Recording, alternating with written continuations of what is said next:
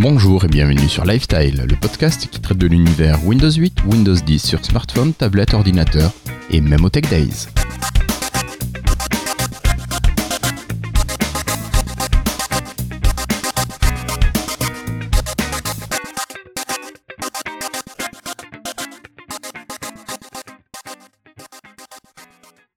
Bonjour et bienvenue sur Lifestyle. Donc nous sommes le jeudi 5 février 2015, c'est l'épisode 58.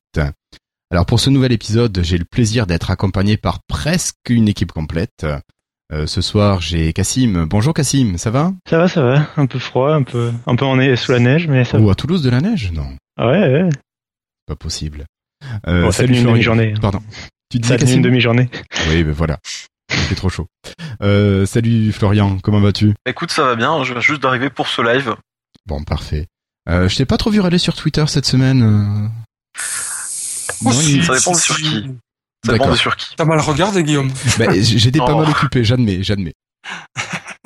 Euh, bonsoir Patrick, comment ça va toi? Bonsoir Guillaume, bonsoir à toutes et à tous. Écoute, ça va bien. La neige a repris ce soir, par contre. Oui.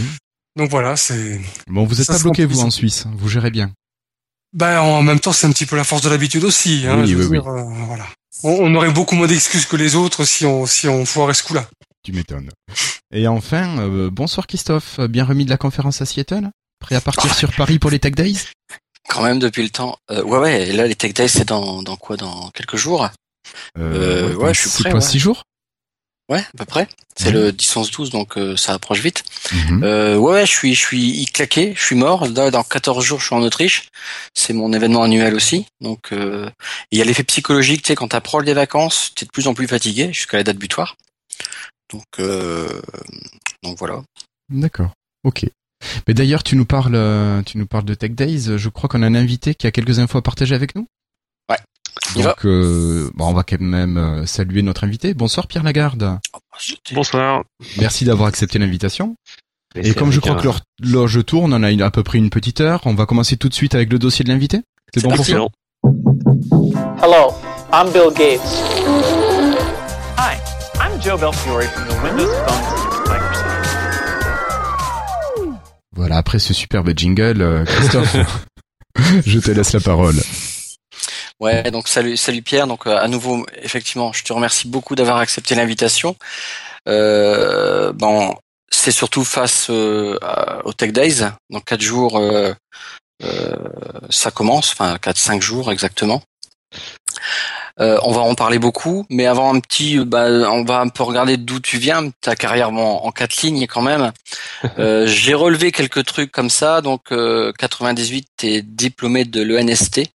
Donc, c'est l'école nationale supérieure des, télécommunications. Tu es breton? Pas du tout. Pourquoi il a Ça étudié, vient. tu as étudié à Rennes, Pierre? Euh, non, non, j'ai euh, fini euh, mes études à Brest. Euh, en fait, j'aime euh, j'aime bien faire de la planche à voile. Et euh, quand j'ai j'ai fait le choix de mon école, j'ai visé une école qui était proche de la mer. Et euh, du coup, j'ai j'ai passé ma dernière année d'études sans doute plus sur la planche que devant le PC, mais euh, j'ai passé. Et voilà. Il y avait pas ça à Biarritz, dommage.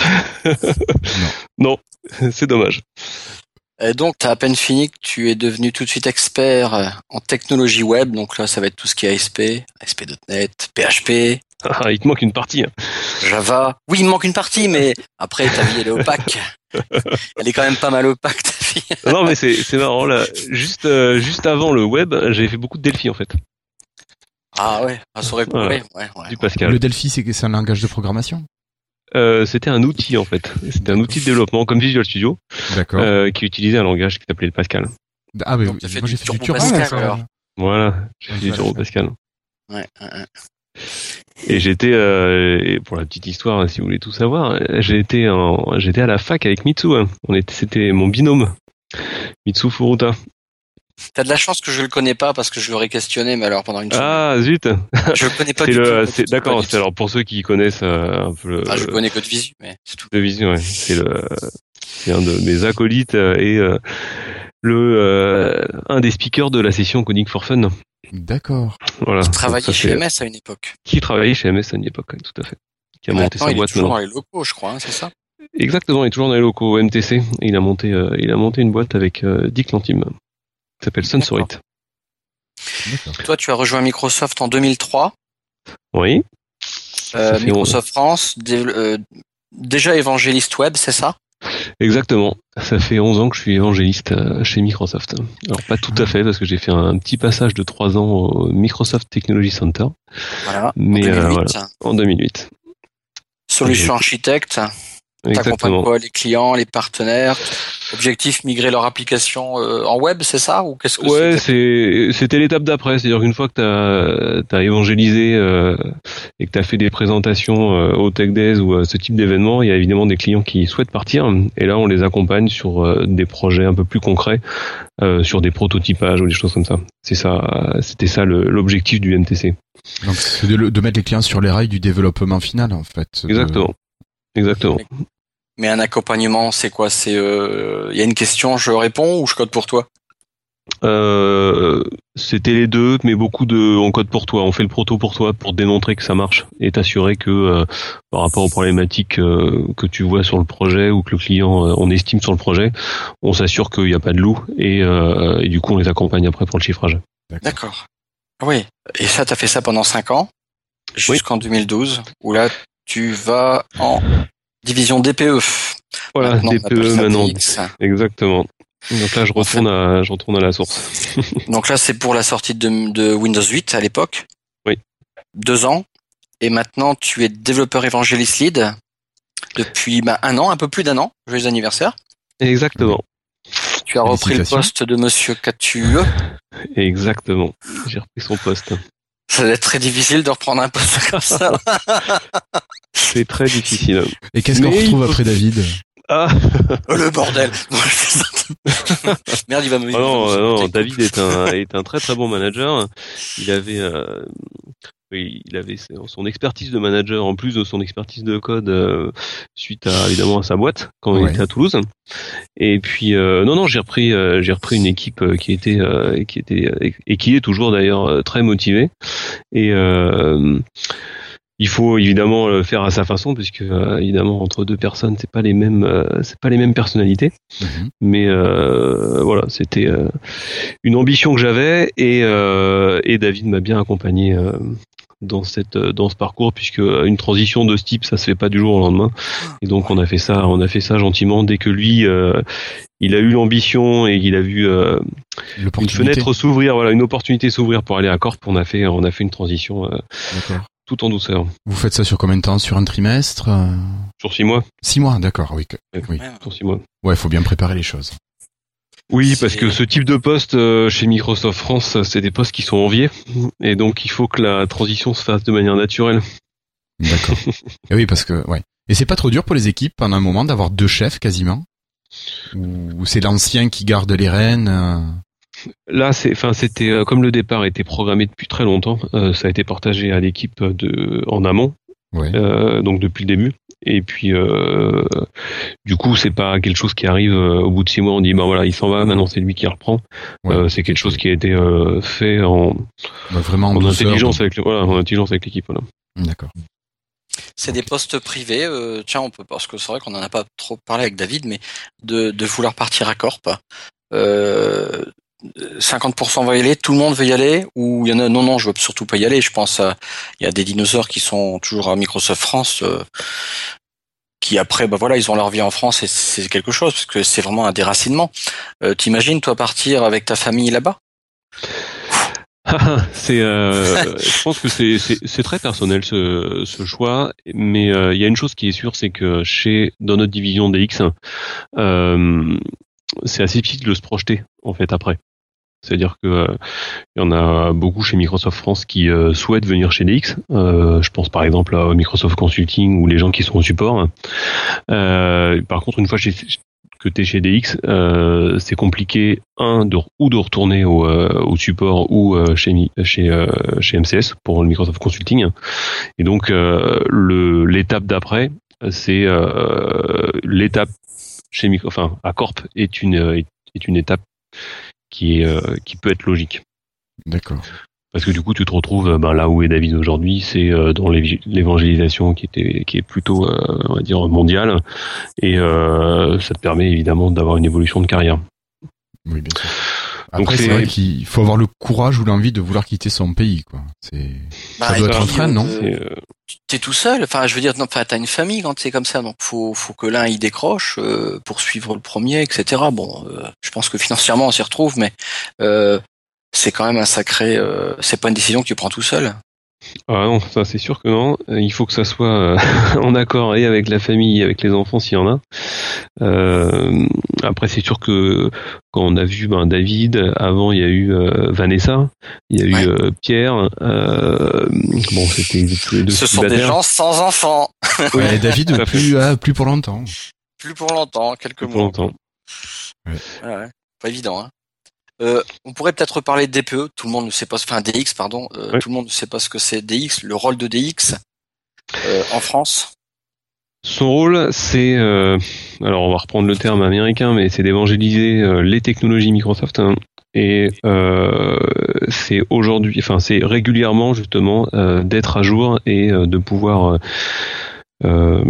préparer euh, nos clients et euh, nos publishers euh, aux nouvelles versions qui vont arriver. Donc euh, on dit client et publisher parce qu'aujourd'hui évidemment c'est tout ce qui est client de développement euh, d'applications, que ce soit du web ou des applications euh, historiques. Et publisher aujourd'hui c'est évidemment tous ceux qui publient des apps dans nos stores. Donc aujourd'hui et même demain on va avoir Windows 10. Le rôle de DX c'est justement de préparer nos clients à euh, cette migration, que ça soit autour des apps et autour évidemment de tout ce qui est aussi euh, cloud, euh, puisque euh, le sujet n'est pas que aujourd'hui évidemment euh, client, il est aussi euh, il est aussi le cloud et donc s'assurer que nos clients évidemment suivent l'actualité des nouveautés qu'il y a sur sur Microsoft Azure et les nouveautés des services et être sûr qu'ils soient prêts.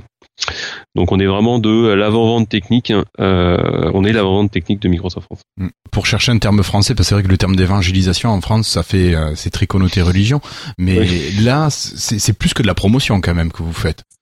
C'est c'est de la promotion plus tout l'accompagnement technique. euh, c'est quand même quelque chose d'assez vaste.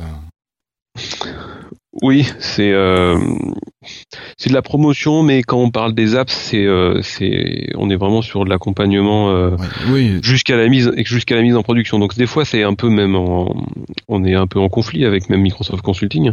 Euh, Ben oui. Donc il faut savoir s'arrêter, mais on n'est pas et d'ailleurs même dans nos statuts en tant qu'évangéliste, on n'a pas le droit de faire de la production du code de production d'accord. puisque euh, on peut pas assurer derrière une euh, un service après vente ou des choses comme ça donc euh, Oui. on va plutôt fournir des samples on va les aider à coder mais on peut pas euh, Ouais, vous allez être là pour donner ça. un coup de main en Vous fait quand ils sont coincés, mais pas plus. Quoi. Ah, Il y a un côté responsabilité du code source. exactement qu'on peut pas code assurer parce s'il que plante, c'est pas Microsoft qui a codé. T'imagines côté juridique Oui, donc ça c'est euh, c'est important Et tes clients, tu as dit, c'est les entreprises de développement. En gros. hein, alors ouais aujourd'hui en Ou fait on est alors- en train de ouais vas-y vas-y Non, je dis c'est les entreprises de développement et ou point d'interrogation euh, les grosses enseignes nationales. Alors aujourd'hui, on est en train de les mettre dans un nouveau chapeau euh, qu'on va appeler les éditeurs. Éditeurs de logiciels. Alors historiquement, les éditeurs de logiciels, euh, c'est ceux euh, qui euh, fabriquaient leurs boîtes et qui les vendaient sur étagère à la Fnac. Euh, maintenant, cette notion d'éditeur, en fait, on est en train vraiment de l'élargir. Et cette notion d'éditeur, c'est aussi bien en fait un éditeur de jeu qui va faire son jeu sur les différents stores que un éditeur de service dans le cloud. Euh, que un éditeur au sens historique du terme, donc un CGIT par exemple. Tout ça en fait va être connoté en fait euh, éditeur maintenant pour Microsoft. Et donc c'est ces éditeurs-là au sens large qu'on accompagne pour s'assurer qu'ils suivent bien euh, les nouveautés technologiques. D'accord. Et t'as l'impression pour l'instant que l'arrivée de Windows 10, ça les rassure par rapport à Windows 8 ou ça n'a pas d'effet particulier?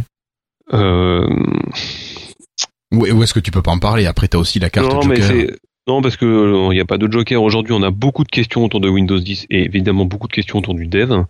Et donc ça c'est un point. euh, on va reparler des tech devs tout à l'heure, mais euh, on va euh, évidemment euh, avoir beaucoup de questions. On n'aura pas de réponse. Euh, Je vais, même pas dire euh, peu de réponses, c'est qu'on n'a pas de réponse puisque tout ce qui tourne autour du dev, autour de Windows 10, en fait, fait ne aux sera annoncé Voilà, ne sera annoncé qu'à build fin avril. D'accord. Donc, euh, pour tous ceux qui euh, viendront au Tech Days avec des questions autour du dev Windows 10, euh, vous pouvez euh, les, Les garder. Les remballer. Voilà. Merci. Et, euh, voilà. Donc, euh, quand on parle, pour répondre à la question autour des publishers, euh, donc on nous pose beaucoup de questions, mais on a, euh, on a malheureusement pas de réponse. Donc aujourd'hui, euh, ils se disent, euh, c'est plutôt ce qui, ce qui les rassure aujourd'hui, c'est les annonces où on dit que la migration sera gratuite. Là, du coup, il y a un engouement certain pour ça parce que il y a plus de problématique de version. C'est si on passe aujourd'hui sur Windows 10, eh ben a priori euh, tous les clients y passeront puisqu'il n'y aura pas un frein lié au prix de la migration. Euh, à ce niveau-là, tu vois, euh, Guillaume, euh, comment ça se passe? Alors c'est para- parallèle à DX parce que moi, en tant que éditeur, ma petite URL, euh, j'ai eu un coup de fil hier euh, d'une division qui s'appelle, enfin, ou d'un programme qui s'appelle Vertical ISV Partnership Programme de Mmh. Microsoft. Oui, non, mais c'est très long. Euh, oui, voilà. Et euh, il se présente. Alors, il sait pas qui j'étais. Il connaît que, il connaissait que ma raison sociale.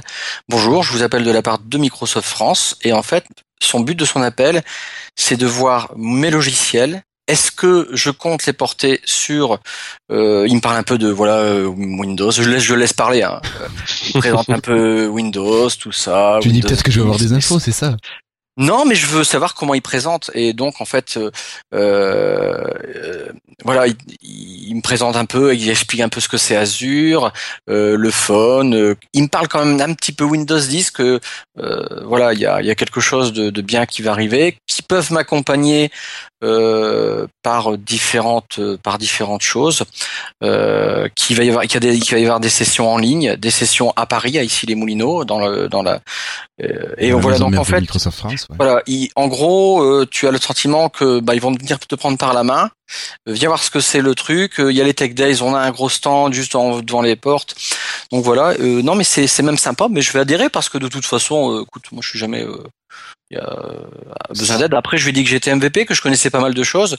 Je lui- et on a discuté. euh, putain, je suis sûr que je vais cramer son temps qu'il a qu'il avait à partie euh, par par société. Euh, monsieur, enfin bref, il s'appelle Hervé Joalan. Je sais pas si tu connaissais euh, euh, Pierre, mais Mais si, parce que ce programme-là, c'est un programme qui est lancé par DX. ah, Donc, fou, ça va- ça. Donc là, j'ai fait exactement l'exercice que toi t'as fait auprès de lui, c'est que je t'ai écouté pour savoir si justement il avait bien fait son travail.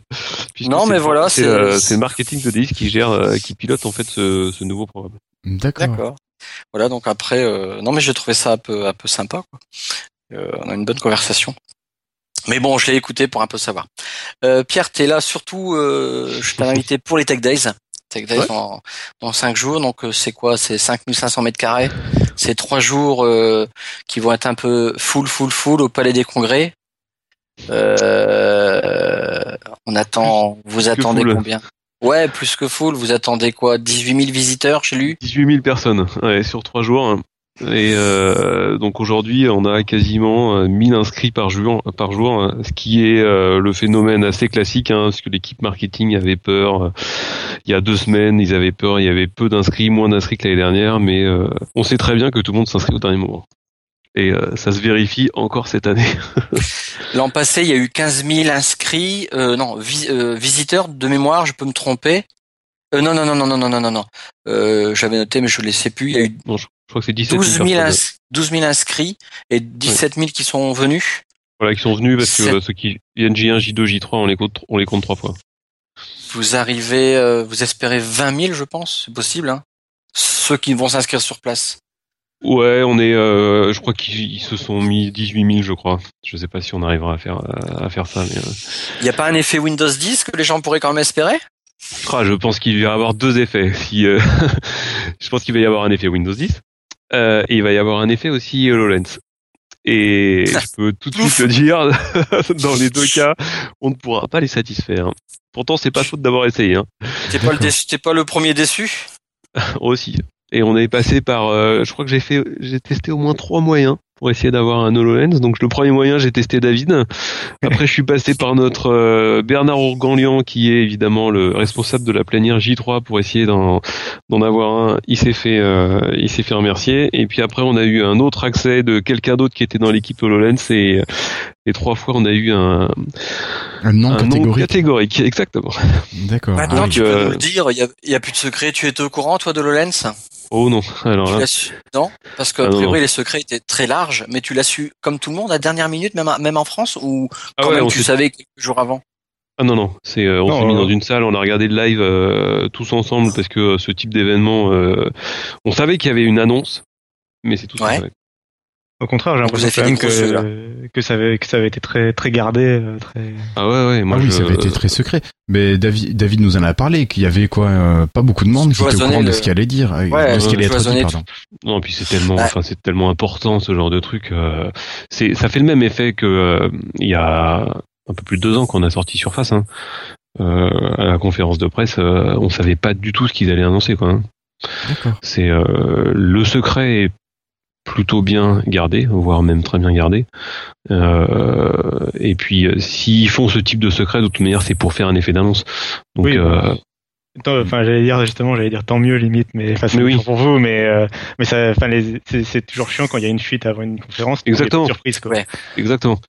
C'est comme, c'est comme de la magie. Une fois que tu sais le tour de magie, t'es, pff, ça Ouais, n'a plus oui. rien d'intéressant. Alors, Voilà. juste vous m'excusez une petite seconde, je voulais saluer David qui vient d'arriver. Bonsoir David. Salut les copains, excusez-moi pour le retard. Euh, donc euh, voilà, ben Pierre, euh, je te laisse reprendre, euh, Christophe. Ouais, parce que bon, euh, je disais, t'as un poste, euh, t'as un poste important, mais surtout sur une année faste pour Microsoft. Je crois que c'est rare des années où il y a autant d'annonces et puis un aboutissement quand même euh, qui est unique dans, toute la vie de Microsoft, hein, ce, Windows One, quoi, ce, toute cette concentration, cette convergence sur sur sur un système, même si c'est des déclinaisons. Hein, on va parler de Windows 10 pour pour tel tel objet, Windows 10 sur le PC. Bon, on va parler d'un seul Windows 10. Euh, quelque part, il y a tout de même quelques différences euh, fondamentales. Oui. Bah Je si, pense, je pense qu'il y aura une différence entre la version Raspberry, la version Windows et la version HoloLens. Oui. Ouais, c'est voilà, mais bon, c'est- quand même une convergence. On, on parle plus que Oui. d'une chose. Bien sûr. Euh, revenons au Tech Days. Euh, Bon, pas pas d'HoloLens. Euh, Non mais par bah, contre, je c'est peux pas rebondir grave, sur je dirais. Ouais, mais non, c'est pas grave. Vas-y. Puis c'est c'est trop tôt. Par contre, je peux rebondir sur quelque chose parce que euh, dans ma position, j'ai une euh, la responsabilité de gérer la partie plénière euh, J1. Donc la fameuse plénière, euh, si vous venez le premier jour, le mardi. Et par rapport à ce que tu disais, c'est une année où on a énormément d'annonces, même en dehors des annonces de Windows 10 euh, développement, puisque pour les développeurs, on peut tout- encore rien dire. Et euh, en fait, c'est assez compliqué, suite avec toutes ces annonces depuis un an, d'arriver justement à faire une plénière qui, euh, un, intéresse tout le monde, et euh, deux, arrive à couvrir le maximum de choses. Donc en fait, cette année, pour ceux qui se sont inscrits au Tech Days et qui n'ont pas forcément regardé l'agenda, on a fait quelque chose de particulier en fait. C'est que on a évidemment conservé la fameuse euh, plénière qu'on appelle plénière où euh, tout le monde est dans le grand amphi. Mais en fait, on a euh, après découpé des sujets sous forme de keynote technique.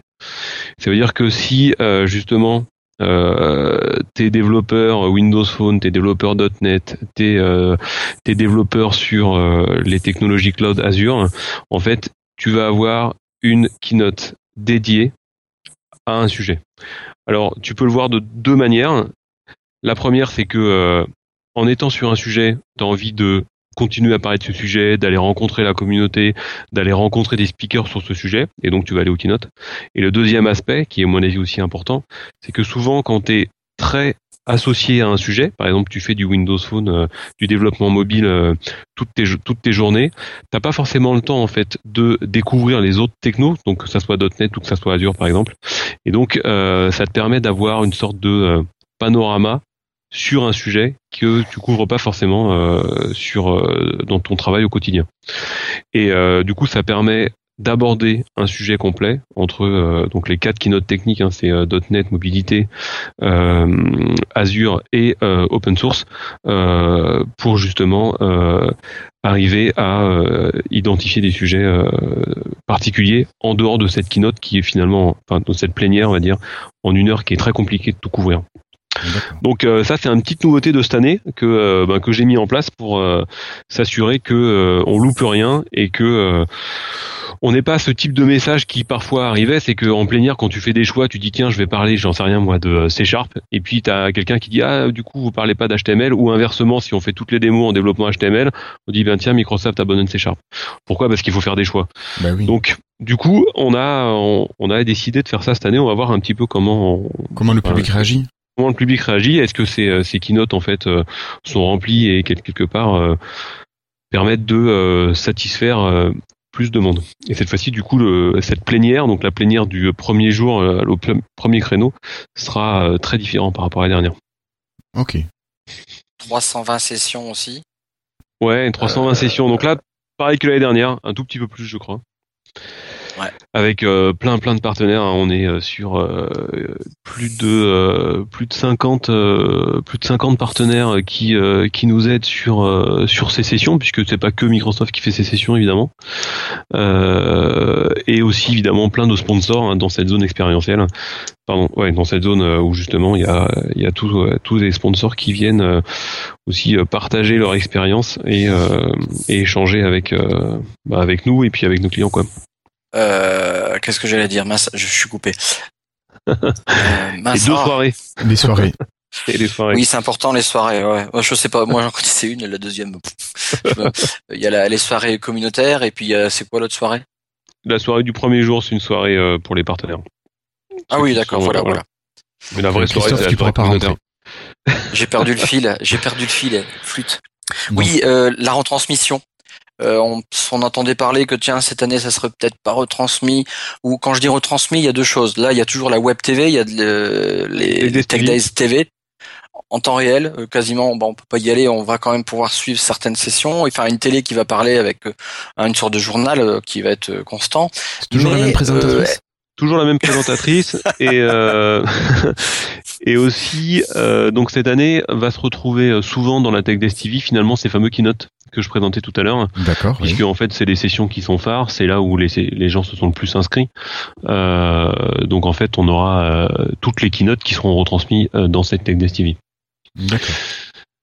l'enregistrement par la suite alors- des sessions qu'en est-il cette année? Alors euh, cette année, l'année dernière, toutes les salles étaient enregistrées. Euh, cette année, on a fait un choix. Euh, le choix est le suivant, c'est que en fait, on a pris le top euh, 5 des euh, des salles, donc euh, en termes de taille, et ne seront enregistrées que les sessions qui passeront dans ces salles. C'est-à-dire pour ceux qui connaissent, hein, ce sont les trois amphis et les deux grandes salles de 250 personnes. D'accord. Ce qui fait quand même Voilà. pas mal de monde.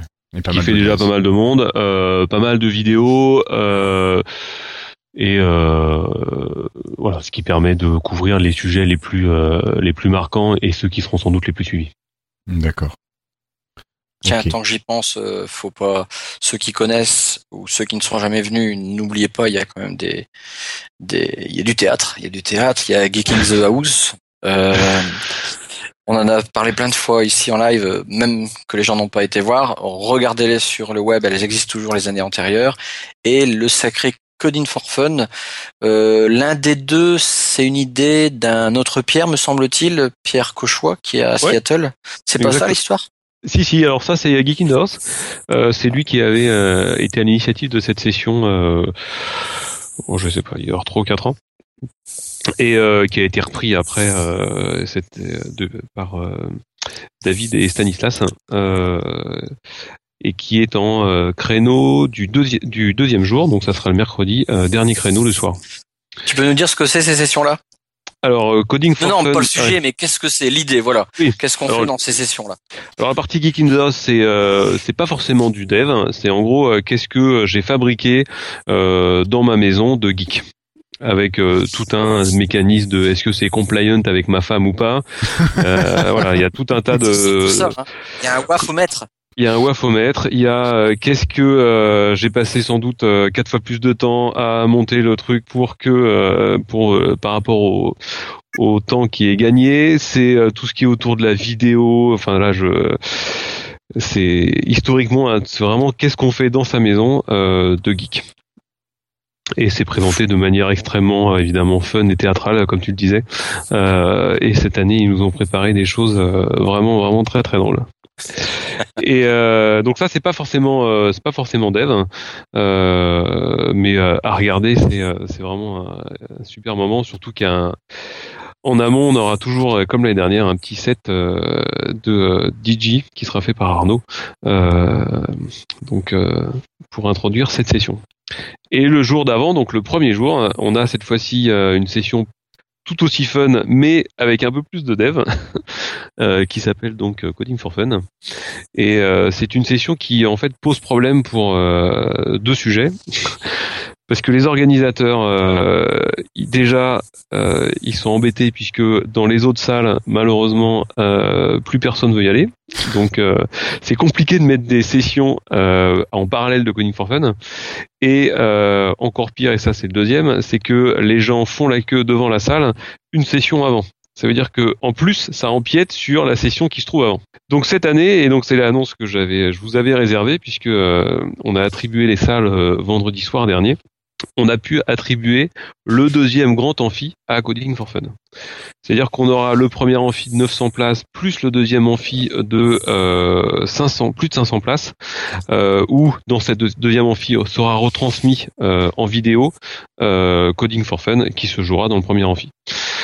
Donc, ce qui permet, en tout cas à ceux qui veulent suivre la session avant, au moins d'y aller et de pas forcément euh, faire la file pour rentrer à Coding for Fun et euh, de pas euh, se retrouver devant la porte. Alors, je sais évidemment que ça sera un peu moins fun que d'être euh, avec nous et de partager euh, en physique, mais euh, au moins vous pourrez le regarder euh, en live. On sera très proche, on est juste à un étage d'écart. D'accord. Voilà. ça c'est un petit truc Ça, sympa quand même, très, ça va faire plaisir à du monde, ouais. Oui, mais à du monde, à beaucoup de monde, tu veux dire. Bah oui, oui, oui, beaucoup de monde. Faut vraiment voir. Et quand tu vois les queues, mais dans tout le palais des congrès, t'as une queue parfois qui va jusque jusqu'au jusqu'aux exposants. Mais c'est c'est un truc de fou, de fou, de fou. Bah, je sais que vous en Mais aviez parlé l'an dernier de, de ça. Ah. Et, euh, et cette année, comme l'année dernière, avec une, euh, un travail, euh, comme ce qu'on disait David, hein, c'est, euh, c'est sans doute une des sessions qui nous demande le plus de travail. Et euh, je, avec un démarrage de session qui va être juste extraordinaire. Là, je, je veux pas du tout rien spoiler, mais euh, faut pas louper le début, quoi. Ah. Ça sera Euh, diffusé faut sur la web TV Laisser les gens entrer alors. Ah oui, oui, bien sûr, on démarre à l'heure. Euh, ah ouais, ça sera diffusé sur la, sur la TV, bien sûr. Et alors donc ça commence à quelle heure ça? Euh, C'est, euh, oh là, tu me poses une colle. Je crois que c'est 17h, quelque chose. 17 heures. Ah donc je pourrais peut-être le voir. Ouais, et puis après, Euh, l'avantage de la TV, c'est que tu peux Oui, faire tu peux- du, euh, Du replay. Ouais. du replay en temps réel. C'est-à-dire que si Ouais. tu as 20 minutes de retard, tu reviens en arrière. quoi. D'accord. Ok, ouais, ouais, ça, ça sera pratique. Tu nous touches quelques mots? Tu as une session avec euh, Etienne Margaff? Ouais, alors là, c'est une autre session où j'ai j'ai passé aussi beaucoup de temps. c'est une session autour de Minecraft. Alors, une petite parenthèse. Tu as passé Vas-y, vas-y. beaucoup de temps À jouer. écho que tu as sous-traité à des personnes qui s'appelleraient euh, euh, de mémoire, enfin, parce que j'ai pu, je peux me tromper, hein. Euh, De toute façon, je vais être impressionné. vas-y. Elisa et Coralie qui ont été, qui ont travaillé. Alors, Tu faut es- pas oublier. Alors voilà, euh, je suis. Tu es extrêmement bien renseigné. Ouais, il a des ouais, ouais. sacrés informateurs, ce Christophe. Ouais. Alors vas-y, continue, mais sache que tu as sous-traité. Hein Alors, je te laisse t'exprimer. tout à fait. Alors, euh, juste pour répondre à ta première question, Coding for Fun, c'est euh, 17h45. Pour D'accord. euh, la, la session euh, Minecraft. Alors effectivement, alors ça c'est quelque chose que euh, j'ai euh, un peu découvert parce que euh, avant qu'on Microsoft rachète Minecraft, euh, j'étais pas du tout euh, joueur de Minecraft. Je savais que ça existait, mais je, je n'y jouais pas. Et il y a un an, quand j'ai, enfin il y a pas un an, pardon, il y a six mois, quand j'ai recruté euh, Étienne Margrave dans l'équipe, euh, on en a discuté et c'était, il m'a raconté un peu cette histoire Minecraft et avec le l'engouement d'Étienne, comme il sait très bien le partager, on s'y s'est mis, on s'y est mis.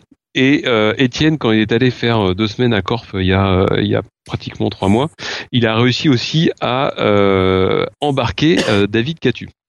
Et donc, on s'est retrouvé à acheter un serveur Minecraft sur les serveurs Minecraft officiels.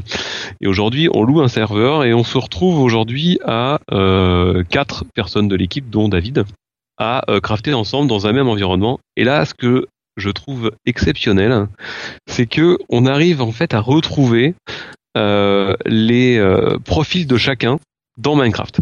Et profils de chacun quand on est développeur et quand on travaille euh, régulièrement ensemble, on sait un petit peu comment chacun fonctionne et on retrouve exactement ça dans euh, la façon que les gens ont de crafter ou de miner. Il y en a un qui fait des maisons à moitié ouvertes et qui les finit jamais. Exactement. Bordel, quoi. Exactement. Donc ça c'est Étienne. T'as un David Catu qui est euh, dans le détail, qui te fait des trucs aux petits oignons, qui va chercher, qui va fouiller les trucs dans le détail. Euh, Il y a, euh, pour ceux qui le connaissent, euh, Jean-Sébastien de mon équipe, qui est ancien. euh, Jean-Sébastien Pertus? euh, non, ça c'est Seb Pertus. Là C'est c'est euh, Sébastien Jean-Sébastien Dupuis. Jean-Sébastien Dupuis, oui. Voilà, qui euh, qui lui, euh, je pense qu'il a passé plus de temps, plus de temps à décorer sa mine qu'à miner. Euh, et moi, et je reviens donc à ta à ta remarque de tout à l'heure, moi comme j'ai deux filles, évidemment, je les envoie à la mine et, je, et je sous-traite comme bon manager. Et en plus, elles aiment ça. Sauf que l'autre jour, j'ai créé toute une maison en bois, et sauf que l'autre jour, ma fille a foutu le feu à ma baraque. Voilà, donc euh, c'est vraiment c'est vraiment sympa. Et en fait, on va partager deux petites choses avec, enfin, on va partager plein de choses avec Étienne. Je voudrais euh, partager ben, ce que je viens de vous dire avec un peu plus de détails, avec quelques copies d'écran euh, qu'on a déjà commencé à partager sur sur Facebook, mais aussi mon idée. Et quand je fais crafter mes filles, je les fais pas juste aller à la mine. J'essaye en fait de leur montrer un peu ce que c'est le, le métier et le métier que je fais, le métier de développeur, euh, en utilisant euh, la redstone et en utilisant quelques euh, notions justement de logique quand tu fais, euh, quand tu utilises la redstone. Et c'est ça qu'en fait qu'on voudrait euh, partager avec euh, avec Étienne, avec Minecraft, mais aussi avec le l'autre l'autre jeu peut-être que vous connaissez qui s'appelle le projet Spark, qui permet de aussi d'apprendre à coder et avec aussi un super site web qui a été fait aussi par, euh, je crois, initialisé par un Microsoft Research qui s'appelle euh, Touch Develop, qui permet aussi euh, d'apprendre à coder de manière ludique. Et voilà, c'est une session sur laquelle en fait on voudrait montrer aux développeurs comment en fait on peut partager son euh, ben, sa passion un petit peu aussi avec ses enfants euh, de manière ludique et euh, le faire à partir de Visual Studio c'est c'est pas forcément simple et euh, je trouve que de le faire avec Minecraft ça peut être euh, fait de manière très ludique et euh, enfin je veux pas Ça tout devrait être dévoiler mais dans les écoles. Minecraft. Oui, non, mais tu sais, tout- tous les établissements sont pas équipés, donc. Non, mais même un, Oui. un ordinateur, euh, oui, il faut. Oui. Euh, tout à l'heure, il parlait de Redstone, c'est que sur Minecraft, vous pouvez faire en gros des circuits électriques, des interrupteurs, des va-et-vient. Enfin, on peut vraiment faire euh, des choses de fou. Hein. C'est très intéressant, très riche. Voilà, et donc avec euh, Étienne, on a plein de choses. On a fait, euh, on a fait du Raspberry, puisqu'on a fait nos serveurs Minecraft sur Raspberry. On a fait plein de choses euh, vraiment rigolotes. Et euh, voilà, c'est vraiment euh, essayer de faire une session pour euh, donner des idées, en fait, de partager euh, cette passion de développeur à, à des plus jeunes. D'accord. Et de manière ludique. Ça, c'est Ouais. chouette. C'est quelque chose Ouais. qui nous botte. Ah ouais, mais je pense que je vais regarder ça. Euh, à Lifestyle, on voulait faire quelque chose, on voudrait mettre quelque chose en place, et essayer d'exprimer, euh, d'expliquer euh, euh, bah, ce monde-là. Parfois, il y a plein de mots. On en parlait euh, en off avec euh, Cassim. Euh, on peut discuter sur que Lifestyle. des API Qu'est-ce que ce sont que API, des un SDK Voilà. Et donc d'essayer de faire un lexique euh, de tout ce langage-là pour pour un peu démocratiser ça. D'avoir quelques professionnels qui nous qui nous en parlent un peu plus pro. Enfin, des pros qui, en parlent comme ils en parleraient à des des Madame Michu. Voilà. Ouais. Donc c'est c'est vraiment une session qui peut être vachement sympa. Elle est à quelle heure ta session et quel jour? Elle est juste avant euh, Coding for Fun. Euh, donc c'est le premier jour. Et euh, donc si c'est juste avant, je crois que c'est genre. C'est dangereux une session juste avant le coding for fun. Je sais bien, c'est pour ça que j'ai euh, rajouté un amphi pour être sûr d'avoir du monde à Minecraft. Euh, et leur d'ailleurs, d'ailleurs, c'est intéressant parce que, enfin, euh, je savais pas que quelqu'un parmi vous était euh, était prof. Euh, sachez qu'il y a une extension qui existe de Minecraft, qui s'appelle Minecraft Educ, qui est euh, en fait un add-in au-dessus de Minecraft pour euh, faire plein de choses pour l'éducation, euh, que ce soit pour la géographie, pour le euh, pour les maths. Euh, il existe une extension apparemment pour avoir échangé avec deux profs qui l'utilisaient, euh, qui est vraiment rigolote. En- elle existe en français ou elle est uniquement en euh, en anglais? Je crois que c'est qu'en anglais. D'accord. Euh, à vérifier parce que parfois pas mal d'extensions maintenant euh, Ouais, sont sont traduites. multilangues. Oui, oui, bon, ça. Et par contre, ça m'intéresse de, enfin, peut-être que ça peut être un des sujets. euh, on peut peut-être faire rencontrer justement euh, ben, euh, au sein de ce podcast ou autre euh, ce, ce sujet-là et sur ce thème-là. Euh, c'est quelque chose qui, euh, moi, m'intéresse et d'ailleurs que je porte à Microsoft France parce que il y a pas très longtemps, on a fait euh, deux mercredis après-midi avec euh, les gens de Microsoft qui devaient ramener leurs enfants. Et du coup, on les a fait, on les a fait coder, on les a fait euh, un petit peu appréhender justement cette notion de programmation. Ah génial. Ah il y a, un- il y, a, il y a vraiment un sujet qui peut être large là-dessus. Euh, euh, hein, Ouais. Guillaume, faudra qu'on voit avec nous ensemble tout Ouais, ça. ouais, ouais. Faudra en parler un peu plus précisément, ouais. Ouais ouais Je ouais. sais qu'ils avaient fait euh, Fear Dead Dev à la communauté Fear Dead Dev, ils avaient fait un sujet particulier, une table ronde euh, il y a un an sur le sujet. C'est euh, c'est vraiment c'est c'est un sujet à part entière et euh, il mérite d'être traité et, euh, et on a quelques réponses en tant que Microsoft à, à apporter. D'accord. Et voilà, puis une parenthèse de Minecraft ce qui, appartient maintenant à Microsoft. Ça serait bien qu'ils unifient un petit peu tout ça au niveau de la Xbox, de la version du PC. Ouais. Ouais. Que, Avec une version euh, même HoloLens, hein, puisqu'on a vu qu'il y avait sans doute Oui. apparemment une version qui est liée. Qui devait exister quelque part. hein.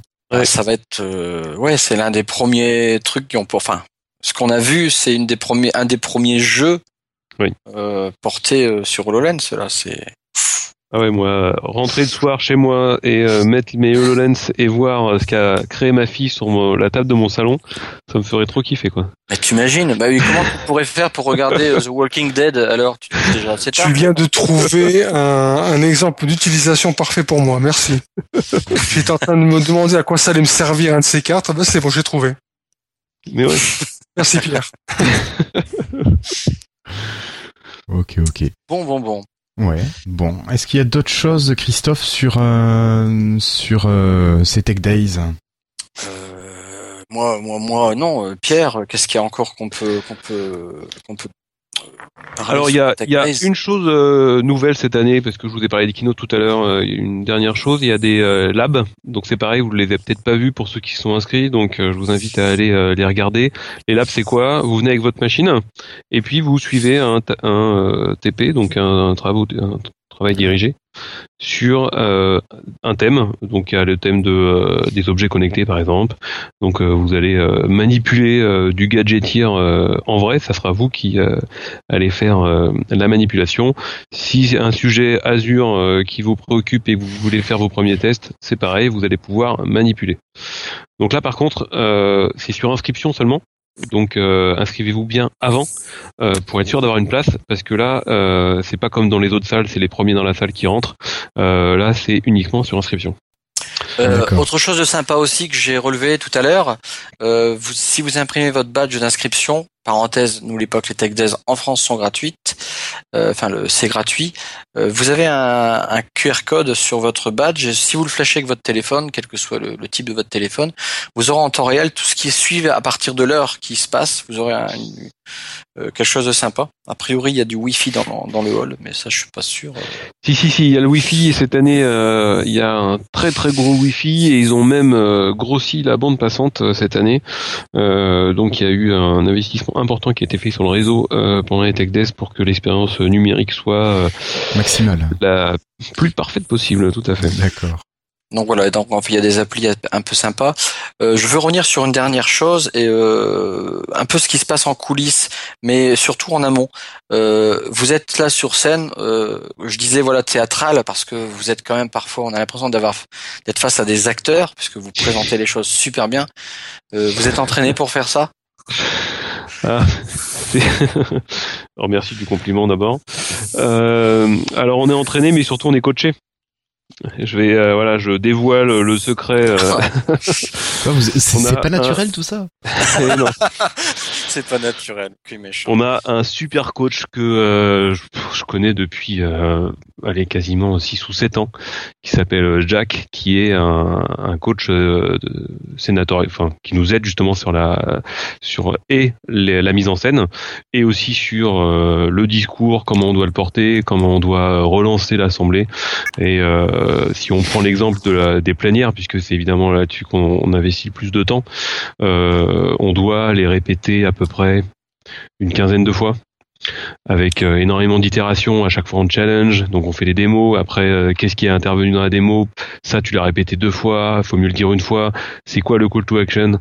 C'est euh, c'est une préparation qui est extrêmement minutieuse, qui est chronométrée à la minute avec euh, chaque mot qui est euh, pesé pour que justement euh, on passe le bon message et qu'il n'y ait pas de répétition. Donc c'est la plénière, c'est euh, c'est vraiment, enfin c'est un plaisir de la préparer. Euh, quand on est devant, c'est euh, on est serein parce que voilà on l'a on l'a répété 10 15 fois et c'est c'est vraiment important pour nous parce que quelque part ça reflète ce qu'on a envie de faire passer, les messages qu'on a envie de faire passer. Et c'est quelque chose sur lequel on met énormément d'efforts. Mais c'est d'abord ça doit être enrichissant de manière personnelle, quelque chose comme ça, je présume. Mais euh, par rapport à Microsoft, Microsoft France, c'est aussi euh, euh, bah, vous avez vos clients en face de vous.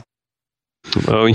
Je, présume que c'est aussi le côté financier. Vous, c'est fun, c'est génial, mais bah, vous représentez d'abord une marque, une grande société. Faut pas déconner en fait. C'est logique. hein. Tout compte fait, en sachant ça, ouais, je suis surpris au départ, mais en fait, avec du recul, non. vous, faut pas trop de faux pas quoi. Oui, c'est euh, c'est il faut limiter effectivement les faux pas. Il faut euh, satisfaire tout le monde, envoyer les bons messages, les messages sur lesquels euh, aussi notre corporation nous demande d'insister. Euh, c'est aussi euh, on a on a beaucoup de liberté, hein, mais euh, euh, c'est des choses. euh, Il y a quelques impondérables, quoi. il y a, y a quelques impondérables, c'est euh, et puis c'est il faut que ça aille dans la dynamique aujourd'hui que nous donne euh, Satya, c'est-à-dire que euh, Satya aujourd'hui nous demande de euh, de- d'amener le changement, de montrer l'ouverture. Euh, c'est tout ça, tout ça qu'on doit porter en fait et qu'on doit faire passer comme message. On peut pas, euh, j'en sais rien, je peux pas faire une une plénière euh, uniquement sur euh, C++ par exemple. Même si euh, j'adore le C++ et je c'est pas du tout péjoratif, mais il faut qu'on soit aligné par rapport à euh, au message qu'on porte euh, et, euh, et aussi les nouveautés qu'on euh, qu'on amène d'une année sur l'autre. Le public qui est en face de toi, euh, tu connais à peu près les statistiques, les répartitions? Euh, je veux dire, il y a des étudiants, il y a des responsables IT, il y a des, il y a des devs, il y a, il y a, je sais pas, du grand public. Tu sais à peu près qui vient. Enfin, vous le savez, mais toi, tu le sais. Ouais. Alors sur, le ouais bien sûr sur le premier jour on est euh, sur une audience très euh, développeur mais on sait que euh, il n'y a pas que du développeur dans la salle hein. Euh, donc on est sur à peu près un bon tiers de développeurs le reste c'est beaucoup euh, aussi euh, d'IT pro hein. Euh, et euh, il y a une, une- côté étudiant il y en a il y en a mais il y en a pas il y en a pas énormément et le dernier jour, on a beaucoup beaucoup de décideurs. Mais parce que la, communication qu'on fait pour le dernier jour, donc le J3, le jeudi, c'est très orienté décideurs. Donc on a moins de développeurs le dernier jour. Après, il y a, un chiffre qui est important et qui m'a toujours impressionné, c'est que d'une année sur l'autre, en fait, on n'a que un tiers de personnes qui revient. Donc c'est ou parce que justement euh, on y, enfin en tant que développeur on peut pas non plus aller tous les ans et euh, euh, au Tech Days parce que les employeurs ne sont pas forcément aussi à l'aise à laisser partir une une journée une personne, même si évidemment c'est enrichissant, c'est de l'information, mais il faut savoir que on a on pas toujours, enfin l'audience se renouvelle euh, aux deux tiers tous les ans. Donc c'est important, c'est-à-dire que euh, des fois, euh, quand on prépare une plénière, on se dit non mais ça on l'a dit l'année dernière. Ouais, mais potentiellement euh, l'année dernière, il y a deux tiers de la salle qui l'a pas entendu quoi. Eh oui. Et côté développeur, euh, pour répondre aussi à ta question, c'est on a beaucoup d'entreprises. Euh, et euh, bah, depuis Windows 8, euh, on a aussi quand même pas mal de développeurs aussi indépendants, de publishers qui justement viennent se mettre à jour parce qu'ils ont du développement iOS, Android, et c'est le bon moment de de venir rega- regarder finalement ce que fait Microsoft sur sur ses stores et sur sur sa plateforme pour savoir si ben, dans quelle mesure ils peuvent aussi migrer leur application sur la plateforme. D'accord. Que c'est quand même le euh, l'événement le plus gros, comme tu l'as dit tout à l'heure, qui est gratuit, mais le plus gros événement euh, européen euh, que Microsoft organise. Justement, je voulais y venir. Les Tech Days, c'est français, c'est en France. Euh, les Tech Days à l'étranger, ça existe. Il y a aussi, vous avez cet événement-là pour tous les les centres Microsoft, je sais pas comment on appelle ça, les les, Ouais. les Microsoft dans les chaque pays, ils ont des Tech Days aussi. Ça s'appelle comme ça, même organisation, même principe. Oui, et d'ailleurs, je sais pas si tu, enfin, euh, il se trouve que cette semaine, c'est les Tech Days euh, en Angleterre. Online. Voilà, Ouais. et ils ont fait un choix. Voilà, ils ont fait un choix cette année euh, de les faire uniquement online.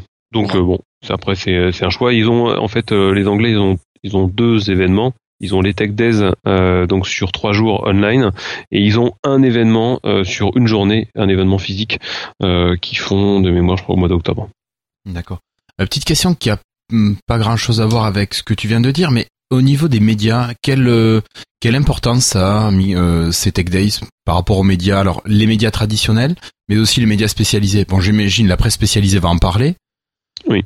Mais euh, les autres médias, est-ce que Madame Michu, elle a, bon, est-ce qu'elle a un intérêt d'abord d'être euh, touchée par cet événement? Et est-ce que les médias lui rapportent ce, ce genre d'infos? Non, on est vraiment euh, très très euh, médias spécialisés. Euh, la Tech Days TV elle est sponsorisée sur euh, avec French Web, euh, qui nous amène euh, de l'audience, mais qui est de l'audience de pro. ou start-up et pro. Et je pense que, enfin, même une plénière, la, la seule plénière, si tu veux, qui serait regardable par, on va dire ma mère ou mon père, ça serait plutôt la plénière décideur. Où euh, Bernard il donne tu vois on n'est pas dans de la démo euh, euh, de développement ou de la démo IT pro. On est plutôt en fait dans un concept. C'est vers quoi où va Microsoft? Qu'est-ce qu'il va faire demain? Quelles sont les tendances? Si on reprend celle de l'année dernière c'est qui été très IoT on était on était vraiment sur, su- plus sur une audience grand public et qui peut être écouté euh, par euh, par quelqu'un qui ne connaît pas l'informatique. D'accord. J1 et J2, c'est juste pas possible. C'est euh, Ouais, Bah, C'était avec Alex Danville en passé, je, me, je crois avoir. Non, c'était pas ça? si si si, c'était euh, c'est Bernard Organlian, notre CTO Microsoft France, qui l'organise chaque année. Et comme euh, l'année dernière c'était euh, autour des objets connectés, euh, c'était Alex qui était euh, qui est qui avait fourni un certain nombre de, de démos. Ouais, je te rejoins, c'est sympa aussi. Ça, c'est vrai que c'est plus large, on est plus. euh, Ouais, ouais, c'est moi. C'est pas du, c'est pas du tout dev en fait. Non, c'est pas du tout dev, non. Et cette année, ça sera sur euh, machine learning, le euh, cette cette C'est le thème d'ailleurs. Non, ah non, non. Non, c'est le thème du J3. Le thème de la de tous les tech days, c'est euh, ambiance intelligent. Voilà. Alors attention à la traduction euh, raccourcie en français, hein.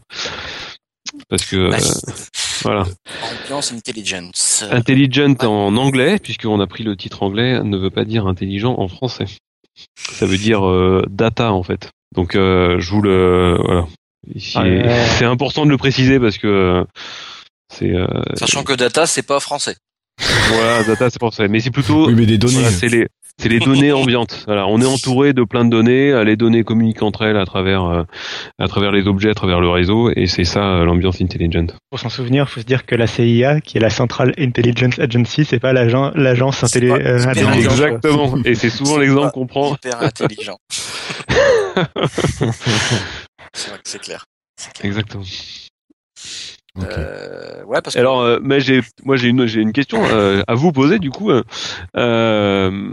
quand vous venez au Tech Days, euh, vous y venez pourquoi et euh, quelles sont euh, et quelle est votre attente principale? Alors Christophe, toi qui es un habitué moi, presque. qui, voilà, moi qui suis Ouais. habitué, mais après il y a aussi vous euh, qui certains ne sont pas allés ou qui vont y aller. Qu'est-ce qu'ils attendent comme Cassim Alors, Moi qui suis déjà allé, euh, mais moi qui fais partie des communautés, juste avant de répondre, euh, faut pas oublier que les communautés sont représentées au Tech Days. Il y a les MSP, les MVP.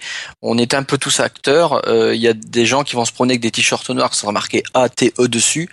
Euh, Ask the Expert, c'est-à-dire on pourra demander à se renseigner à des gens. Il y aura des sessions pour euh, pour les des responsables s'ils veulent aller euh, avoir un peu plus de renseignements en live avec des gens, des, des experts de, de différents domaines. Euh, bref, voilà, c'est un peu le truc. Pour répondre à la question, euh, quand on suit les communautés euh, sur Facebook, sur Twitter, les communautés de dev spécialisées dans dans dans nos dans ce que l'on préfère, Arriver au Tech Days pour apprendre quelque chose, euh, ça n'a pas été euh, mon cas. Été même déçu de pas apprendre des choses ou voir Ouais, mais des t'as pas choses fait que... toutes les sessions non plus. Non, mais celles qui m'intéressaient, euh, j'y ai pas appris parce que j'ai suivi constamment au jour le jour euh, tout ce qui se passait sur la techno Microsoft, ce qui fait que tu arrives sur place, t'apprends plus. Par contre, euh, ça c'est juste, voilà, mais c'est normal parce que tu suis constamment les- la techno. Tu la suis au jour le jour avant, avant que, avant que ça tombe au grand public entre guillemets. Mhm. Donc quand tu es dans une communauté Microsoft, euh, tout le monde n'en fait pas partie. Je connais des entreprises de dev, ils, ils savent même pas que ça existe. Euh, eux, ils vont apprendre, mais quand tu y es, moi, je n'ai pas appris. Mais ça, c'est mon point de vue. Euh, par contre, rencontrer les gens en live que tu côtoies sur Facebook, sur Twitter, euh, ça, c'est que du pur bonheur. Tu rencontres les gens de, de MS, euh, c'est que du pur bonheur. Euh, t'as as tout un hall d'exposition qui est très grand, qui est, qui est riche. Il y a plein de gens, il y a plein de partenaires que tu connais pas forcément. Euh, voilà, voilà le côté que j'ai aimé, euh, que j'aime toujours. Euh, mais après, il y a toujours, ce qui est intéressant, c'est que ben voilà, on est spécialisé dans quelque chose. Euh, ben, tout ce que je ne peux pas suivre, bah là, là tu, tu te fais plaisir quand même et, et tu rencontres, euh, tu suis des sessions super intéressantes. Donc voilà mon point de vue à moi. Euh, et ce qui me fait, euh, ce qui me fait vraiment euh, kiffer, bon, c'est le théâtre. voilà. Et si on demandait à Cassim ce qui, ce qui l'intéresse, lui, qu'est-ce que t'attends, toi, de ton passage au Tech Days? Voilà. Alors moi, bon, je pense que je suis un peu un cas à part du coup euh, à cause du podcast et, et etc. Mais euh, bah, je, déjà, bon, donc rencontrer les gens, pareil, euh, que je côtoie euh, d'habitude sur Internet euh, pour une sorte d'événement autour de Microsoft euh, en France, voilà.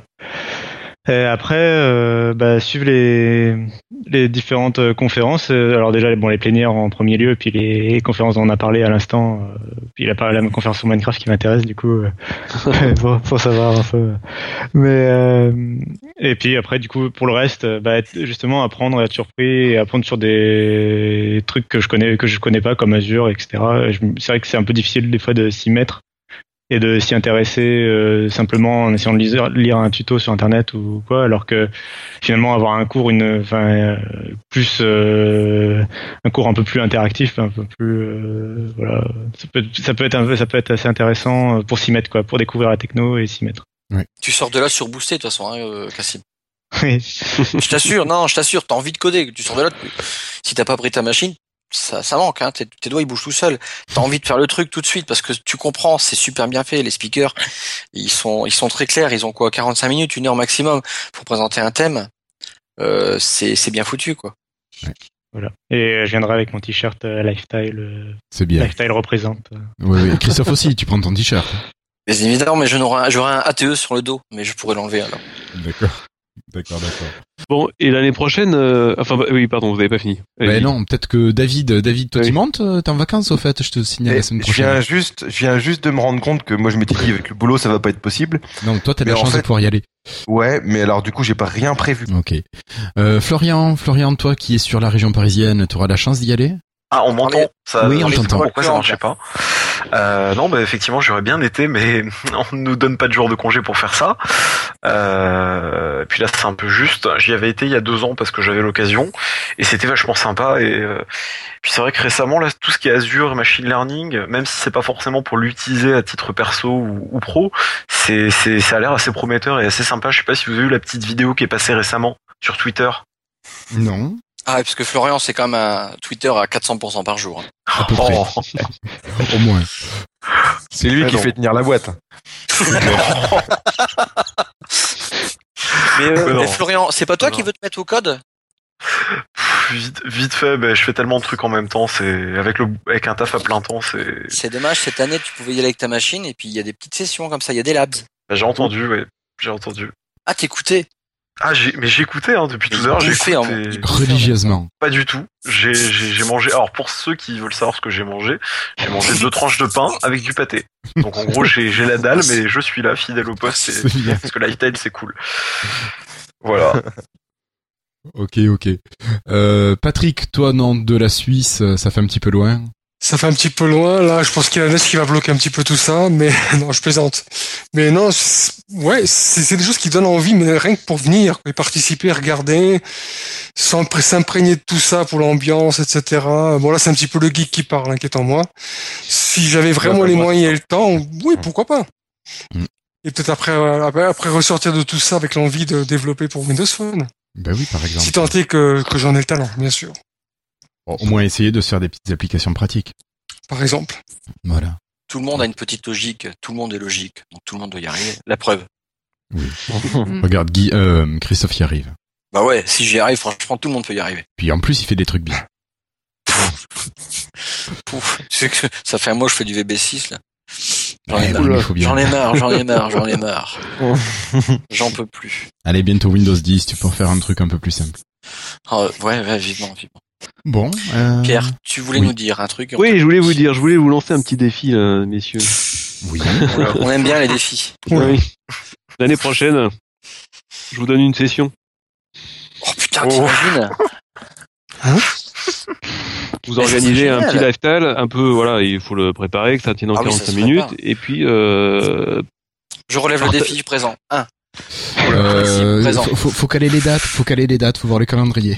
Tu peux être malade. Ouais, non, mais attends, c'est- t'imagines, toi Mais c'est la C'est misère. le live euh, d'un live. Non mais c'est le live d'un live, ou vous le faites en direct, ou justement vous l'enregistrez, ou vous partagez, enfin bref. euh, Ça serait génial. Écoute, en tout cas, euh, Euh, Ah, sur il faut qu'on principe, relève c'est ça. génial. il faut qu'on On a déjà ça. une proposition proche avec euh, David. Elle est confirmée avec Pierre. Ouais, voilà. Ouais, nickel. Euh, bah écoute, je pense qu'on relève le défi. Moi, je le relève au la main. Euh, Je serai pas tout seul, j'en suis certain. Cassim, il va, il passe ses journées sur Twitter, il passera sa journée euh, là-bas.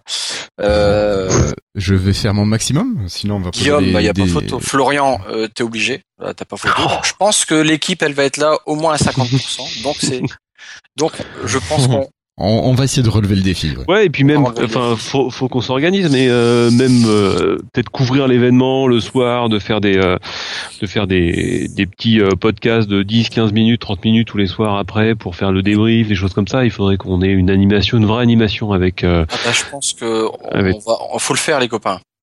Écoute, Vous nous ferez des t-shirts le- euh, Géo euh,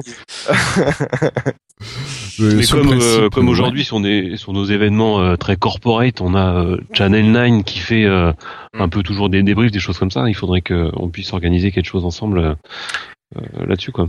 Ah, D'ailleurs, il y a deux ans, il y avait, alors je sais plus, c'était pas Cédric Bonnet et il y avait, il y avait du monde euh, sur, euh, il y a- sur, il y avait un plateau en fait sur les Tech Days, si ma mémoire est bonne. Ouais, ça c'est toujours pareil, c'est la tech des Stevie ça. Mais euh, Ok, c'est quelque bon, chose qui c'est- est très euh, non non mais c'est très euh, c'est Corporate. c'est très, c'est très corporate, c'est organisé, c'est minuté, c'est très euh, puis il y a une audience qui est euh, qui est très large puisque tous ceux qui se connectent hein, là c'est plus en fait pour euh, justement par rapport à votre communauté qui est très proche justement de, de Microsoft, euh, c'est d'avoir euh, pour ceux qui peuvent pas venir ou ceux justement qui ont peut-être loupé des sessions, qui ont loupé euh, le buzz du moment, de, euh, de pouvoir le, le vivre à travers à travers Lifetime quoi. Bah, écoute, ça serait, ça serait juste génial. Donc, euh, juste énorme. on va essayer de faire le maximum. Ouais. Cool. Euh, vous avez déjà posé des dates pour l'année prochaine? Euh, je les ai pas encore, mais dès que je les ai, je vous les, euh, je vous les partage. Ouais. C'est souvent en février, hein, je sais plus, mais c'est souvent Ouais, en ouais, février. c'est euh, cette semaine, enfin c'est euh, c'est ou euh, la toute première semaine, le 10, 11, 12, ou c'est juste celle d'après. euh, Donc euh, faut c'est éviter les- le ski quand même. C'est toujours dangereux. C'est toujours dangereux. votre hein. Ah, ça, On a toujours peur. hein. Ok, ok. Euh, bon, mais c'est parfait tout ça. Euh, messieurs, quelque chose à rajouter sur ces Tech Days 2015 Maintenant, Non. il n'y a plus qu'à. Il reste cinq jours. Je vous, la- je vous lâche une dernière chose. Allez, Tout à l'heure, il y en a qui disaient, euh, allez, euh, on n'apprend pas grand chose. en plénière cette année, en plénière J1, on va avoir une démo exclusive sur quelque chose. Je dis pas quoi, mais il y bon, ça sera pas les que- HoloLens. Exclusive, c'est une exclusivité. On n'est même pas au courant. Personne n'en a entendu parler. Euh, Non, non, non, c'est un- c'est une démo exclusive. C'est quelque chose. On va montrer une fonctionnalité qui n'a jamais encore été montrée c'est un produit. Sur un produit, ouais. Sur un produit. Et avec une guest star qui sera sur scène. Allez, je vous en dis pas plus. Ah, D'accord.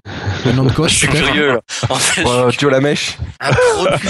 Non, il y aura, ça sera pas Joe Lamech, c'est un français. Ah, ah. Un produit Ah, qu'on être intéressant. qui a, qui a pas fuité. Ça peut être Oh. David. Mais bon, bref, on verra. Ah, ah, ah, je suis curieux.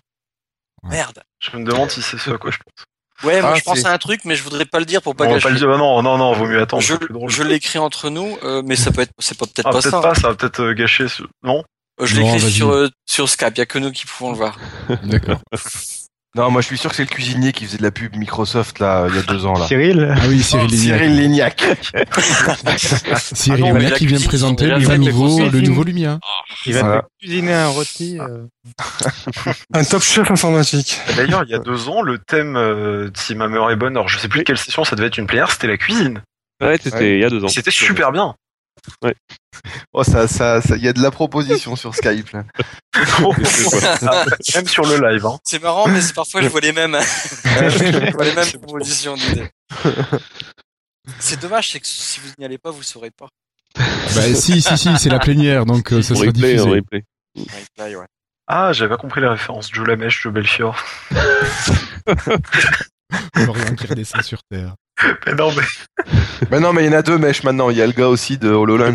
Oui, Ouais, c'est c'est le même, ils ont le même coiffeur. Il a toujours. Malheureusement, Ouais. euh, Pierre, là, tu nous as mis sur une. Ouais, c'est ça qui est génial, en fait. réponse dans 5 jours, c'est bon. Et attention, à, euh, moi j'ai dit que j'apprenais rien, c'est pas vrai, mais je veux dire, euh, il y a plein de... Pas autant que...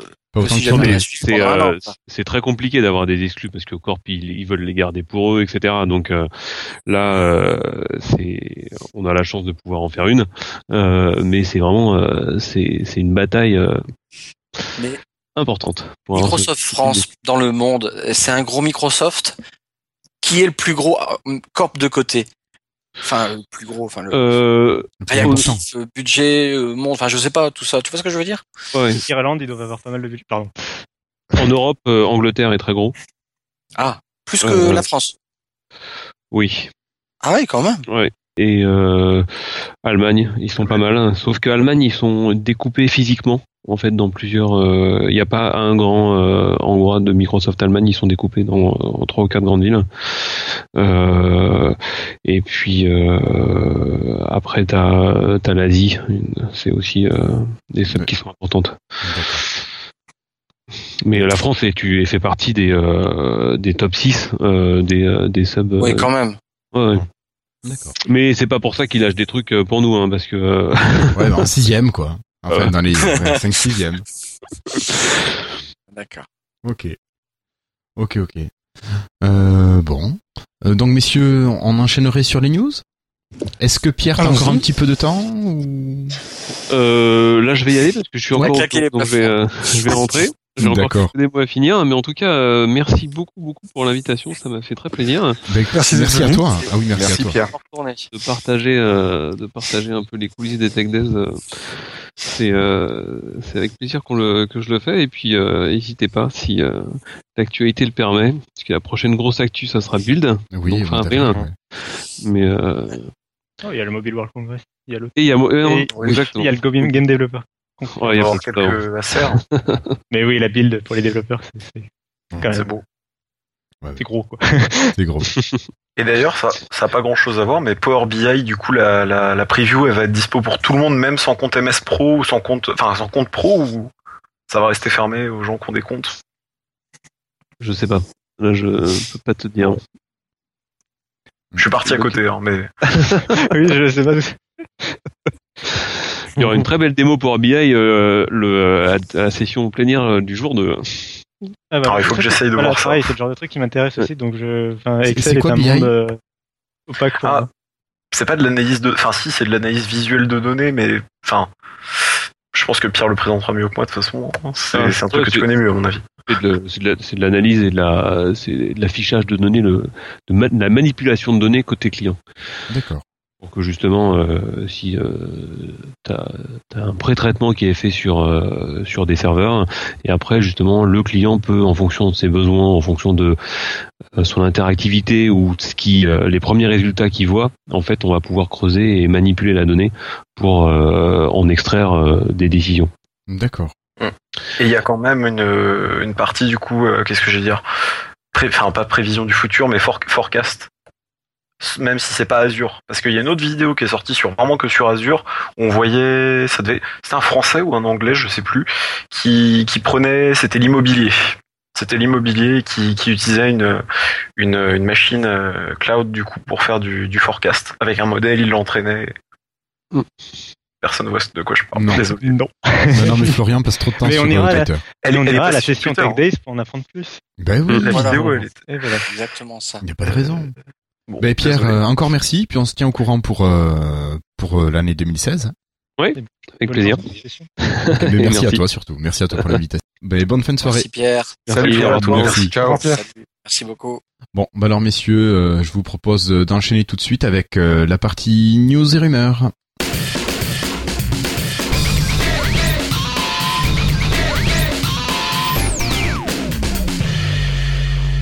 Et voilà, voilà, voilà. Donc euh, la fin du dossier, on va un peu déborder. On, va peut-être faire un petit peu rapide pour la suite. hein. Euh, Patrick, tu nous parlerais euh, d'une arrivée imminente? Bah écoute, on va continuer sur des previews. On a eu celle pour PC et tablette, c'est bien, hein, c'est super cool. Mais bon, on a aussi des Windows Phone hein, quand même. Et puis donc, euh, il manque ça aussi pour pour que le bonheur soit complet. Alors il y a des rumeurs comme quoi l'arrivée serait imminente. Je crois avoir lu qu'il y avait eu déjà une première date qui était en date du 4 février. Bon, là c'est passé un petit peu, c'est un peu tard. Mais a priori, ça peut euh, arriver à tout moment.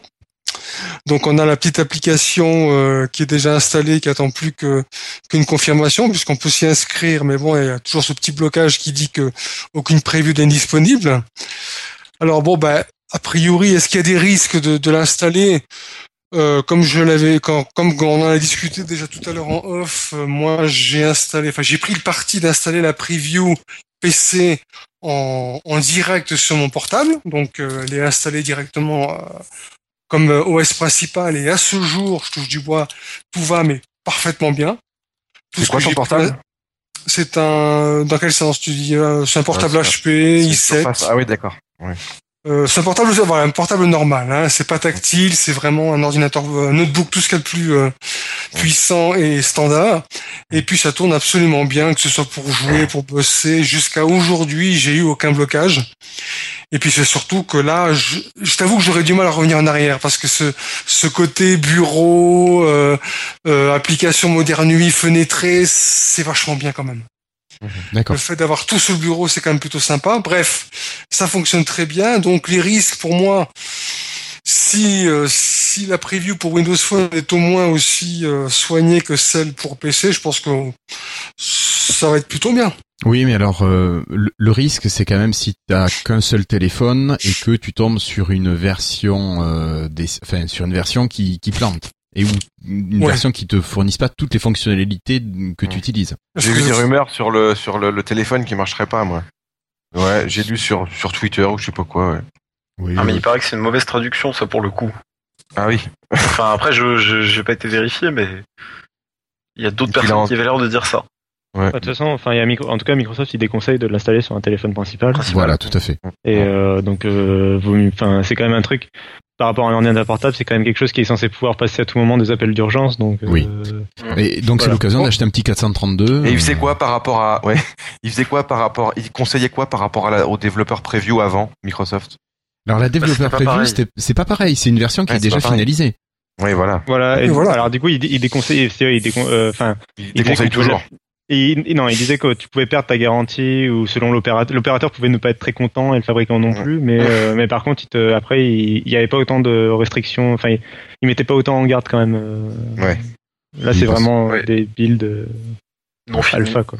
Oui, Moi, puis bon, il déconseillait déjà, ouais, il déjà aussi d'installer sur PC, puis on l'a fait quand même, tu vois, c'est pas. Ouais, mais Sur, sur PC, pas. si t'as un deuxième PC, tu peux le mettre sur ton deuxième PC. Si t'as un PC un peu gros, tu peux faire une machine virtuelle. Euh, t'as quand même des solutions assez faciles pour le tester sans risque. Tu Sur peux ton reformater, au téléphone, euh, sur ton téléphone, quand t'en as qu'un, euh, on sait même pas si on pourra flasher Windows Phone 8.1 derrière, d'ailleurs. c'est sûr que si tu peux repasser Moi, avec euh, l'outil Lumia Recovery. On sait si pas. tu hein. peux, c'est cool. Mais si tu peux pas, ça Normalement, attendre les peux. premiers retours. Je vois pas comment tu pourrais Je pense pas. qu'il vaut mieux attendre les premiers retours et Oui, oui. c'est plus sûr de conseiller ça. Ouais, ouais, ouais. Moi, je- Après, chacun personnellement, moi, j'attendrai. Après, moi, j'ai mon 900 Ouais, moi- dans un tiroir qui est prêt à. La question- la question- moi. Moi, je ferais c'est, comme euh, euh, Florian. hein. Euh, c'est est-ce que le, tous les tous les 920 pourra, ouais. tous, tous les téléphones seront-ils compatibles directement Oh, comme ça avec la oh, oh, Qu'est-ce qu'il y a? Parce que Vous parce avez- que la parce que le oui quoi. parce que la- dans l'application Windows Insider il y a bien il y a bien une il y a bien une ligne euh, est-ce que votre téléphone Ah, euh, rend compte, enfin, est-ce que votre téléphone euh, est bien conforme au, au, au- hop. Euh, ah, tu m'as perturbé du coup. Désolé. Euh, est-ce que ça, est-ce que votre téléphone est compatible en gros? Euh, Il y, a, il y a- il y a écrit dans, euh, en fait, quand on cherche une build, euh, vu que l'application est déjà Oui. disponible, Windows Insider, quand on cherche une build, il te dit oh non, j'en ai pas trouvé parce qu'elle est pas encore disponible, et il te dit vérifie bien que t'es bien inscrit et vérifie bien que ton téléphone est bien euh, conforme euh, bah, aux exigences du système quoi. Donc euh, il sera pas forcément compatible avec tous les téléphones. Ouais. Et donc c'était quoi Bon, le c'est pas vraiment nouveau. Espérons. ah oui, bah l'autre chose que non, ça m'est pensé. L'autre chose qui montre que c'est imminent aussi, c'est qu'il y a ça a été euh, déployé euh, en interne chez Microsoft. euh, euh, pour les téléphones, la preview, elle a été déployée un peu globalement dans bah, chez Accorp quoi. Donc ça veut dire que, enfin, c'est l'étape en fait. Il y a Microsoft qui l'avait expliqué dans un post sur son blog pour Windows 10. euh, c'est l'étape juste avant qu'ils le mettent euh, bah, pour les gens qui sont dans Windows Insider. Donc, euh, s'ils trouvent pas de bug euh, de dernière seconde, normalement, ou de, blog euh, vraiment, de bug vraiment bloquant, ça va être mis à disposition. Ok. Ok, ok. Euh, ben on va continuer. Et Cassim, tu avais la parole. Est-ce que tu nous parlerais d'un investissement euh, de Microsoft euh, dans le monde Android Euh, oui, ils ont, enfin, euh, euh, c'était pas, oui, c'était une rumeur. Euh, selon le Wall Street Journal, euh, il y a Microsoft qui aurait investi dans Cyanogen. Donc, euh, Cyanogen, c'est une entreprise. euh, avant, c'était euh, un Une mode pour euh, pour une communauté de développeurs et un mode pour Android, et c'est devenu carrément une entreprise il y a quelques, il y a deux ans, il me semble. Euh, et donc, c'est la ROM alternative euh, sur Android la plus populaire. Euh, qui permettait surtout il y a à l'époque euh, de mm, avec son téléphone de pouvoir mm, continuer à être mis à jour, avoir une version Android à jour en installant la version euh, de Cyanogen à la place de la version proposée par le fabricant, la surcouche proposée par le fabricant. Mhm. Donc on installait Cyanogen et on avait les mises à jour d'Android, euh, ça permettait de continuer la, la, la durée de vie de son téléphone. Euh, parce qu'ils n'ont pas tous la chance d'avoir une lumière, pardon. On a Euh, l'impression donc, que Microsoft donne un coup de pied à Google. Et donc bah du coup oui, ils investissent là, dans cette entreprise. euh, donc euh, il y a deux. Soit c'est juste pour embêter Google, s'il y a une possibilité dans le Oui, nul. hein. parce que 70 millions de dollars, c'est pas non plus énorme pour Microsoft. Bah non, pense. c'est tout petit quoi. Bon, Minecraft ça coûte plus cher. Bah oui. Largement. Par contre, ils ont, raj- ils ont racheté euh, l'application de mail accompli pour 100 millions de dollars. Donc c'est quand même pas mal, euh, 70 millions pour euh, Oui, oui. Cyanogen. Euh, c'est probablement aussi parce que Cyanogen a déclaré il y a pas longtemps qu'il voulait euh, s'émanciper de Google un peu et euh, devenir un peu presque euh, une version alternative à, à l'Android de Google. Et si on veut proposer une alternative à, Google sur Android, bah, il faut proposer des services. Et donc il y a des chances que, bah, par exemple, à la place de Google Drive, il y ait OneDrive ou ce genre de choses, un peu à l'image de ce que Nokia avait proposé. Nokia X. le Nokia X, ouais. Petite parenthèse, j'ai essayé euh, pas plus tard que cet après-midi l'application accomplie sur Android. C'est une catastrophe. C'est-à-dire, Stabilité, fonction, Sérieusement stabilité. Ah ouais ouais. Sur quel Android J'utilisais euh, sur LG G3 sous Lollipop. J'étais sur une application qui s'appelle Bluemail qui est absolument fabuleuse pour rassembler tous tes mails, etc. J'ai voulu virer celle-ci pour utiliser la, la donc ils s'appelle maintenant euh, Outlook pour euh, de Microsoft quoi, mais une catastrophe. Alors je sais pas si c'est le modèle de mon appareil qui pose problème ou je sais pas, mais je l'ai vite viré, mais me- vraiment alors c'est c'est c'est lenteur, saccade, instabilité, catastrophique. Je sais pas si accompli à l'origine était comme ça avant qu'il soit racheté, donc au niveau euh, stabilité, mais c'est vraiment une catastrophe. Enfin moi en tout cas c'est- c'est très très mal passé. Oui, ben c'est Trivial Pimpant qui te dit que c'est Lollipop qui est responsable de tout ça. Bah écoute, étant donné, euh, vu ce qui est arrivé euh, à l'autonomie du LG G3 après ce passage-là, je suis prêt, je suis prêt à le croire. Fraîche, fro- franchement, D'accord. clairement. Ok, ok. Euh, voilà. Euh, ben pour continuer, pour continuer quelques chiffres, euh, le dernier trimestre fiscal vient d'être terminé pour 2014, hein, et euh, bon, Microsoft a des chiffres d'affaires qui sont peut-être pas aussi bons qu'avant, mais qui restent tout à fait corrects. Euh, donc pas d'inquiétude, hein, Microsoft euh, a fait à peu près 7,8 milliards de chiffre d'affaires, voilà. Dans les petites infos sympas, la division Surface qui génère quand même 1,1 milliard de dollars de chiffre d'affaires, c'est quand même pas mal. Parmi les chiffres, la vente de 10,5 millions de smartphones Lumia, ça représente 28% de plus que l'année passée avec Nokia, donc euh, je sais pas ce que vous en pensez, mais c'est quand même pas négligeable. Pas mal, ouais.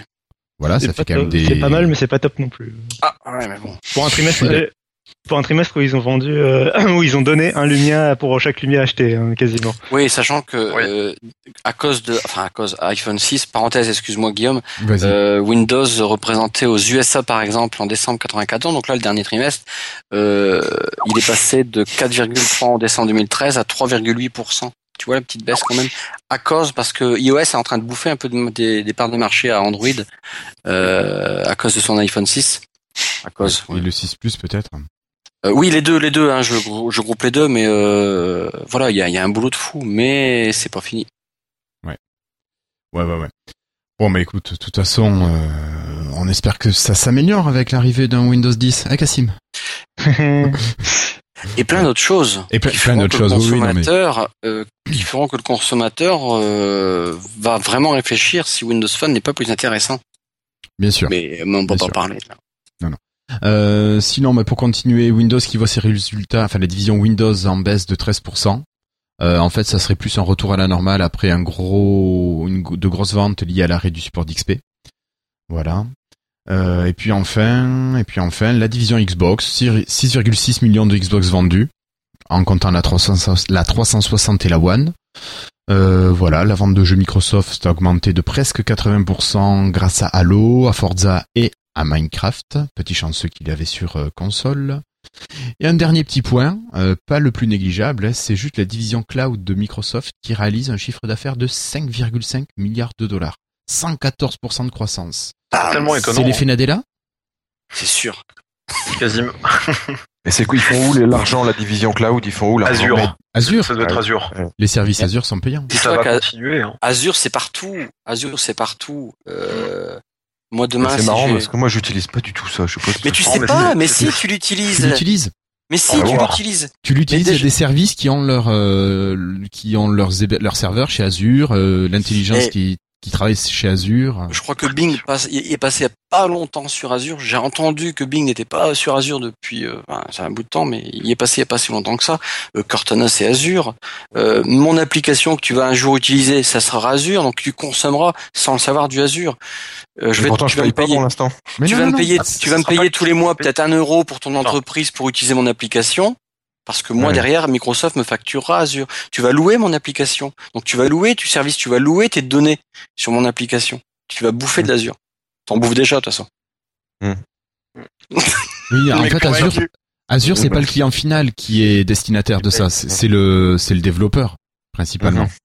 Bah, c'est sûr, c'est sûr. Avec, euh, Enfin, l'éditeur et le développeur. Ça va, ça va exploser. hein. Enfin, c'est ce qu'ils prévoient. En tout cas, ils en parlaient déjà il y a deux ans hein, pour le coup de de de- d'Azure et de. Puis avec l'année dernière, ça a encore continué. Bah, à- si à Microsoft, euh, mon- il change aussi, c'est que ben au lieu avant c'était quoi? C'était Windous, c'était les licences, c'était Office. euh, c'était Office, mais maintenant l'Office tu vas le louer, 365 c'est déjà ça. Donc euh, voilà, et Azure, bah il récolte, il récolte tout, donc au final, euh, que l'argent passe de de, d'ach- de de vente de licences, bah maintenant c'est du service. Mm. Mais je pense qu'on. Enfin, je vais, je vais peut-être sortir une phrase qui va être un peu exagérée, mais on pourrait peut-être dire qu'Azure, entre guillemets, va être le nouvel Office.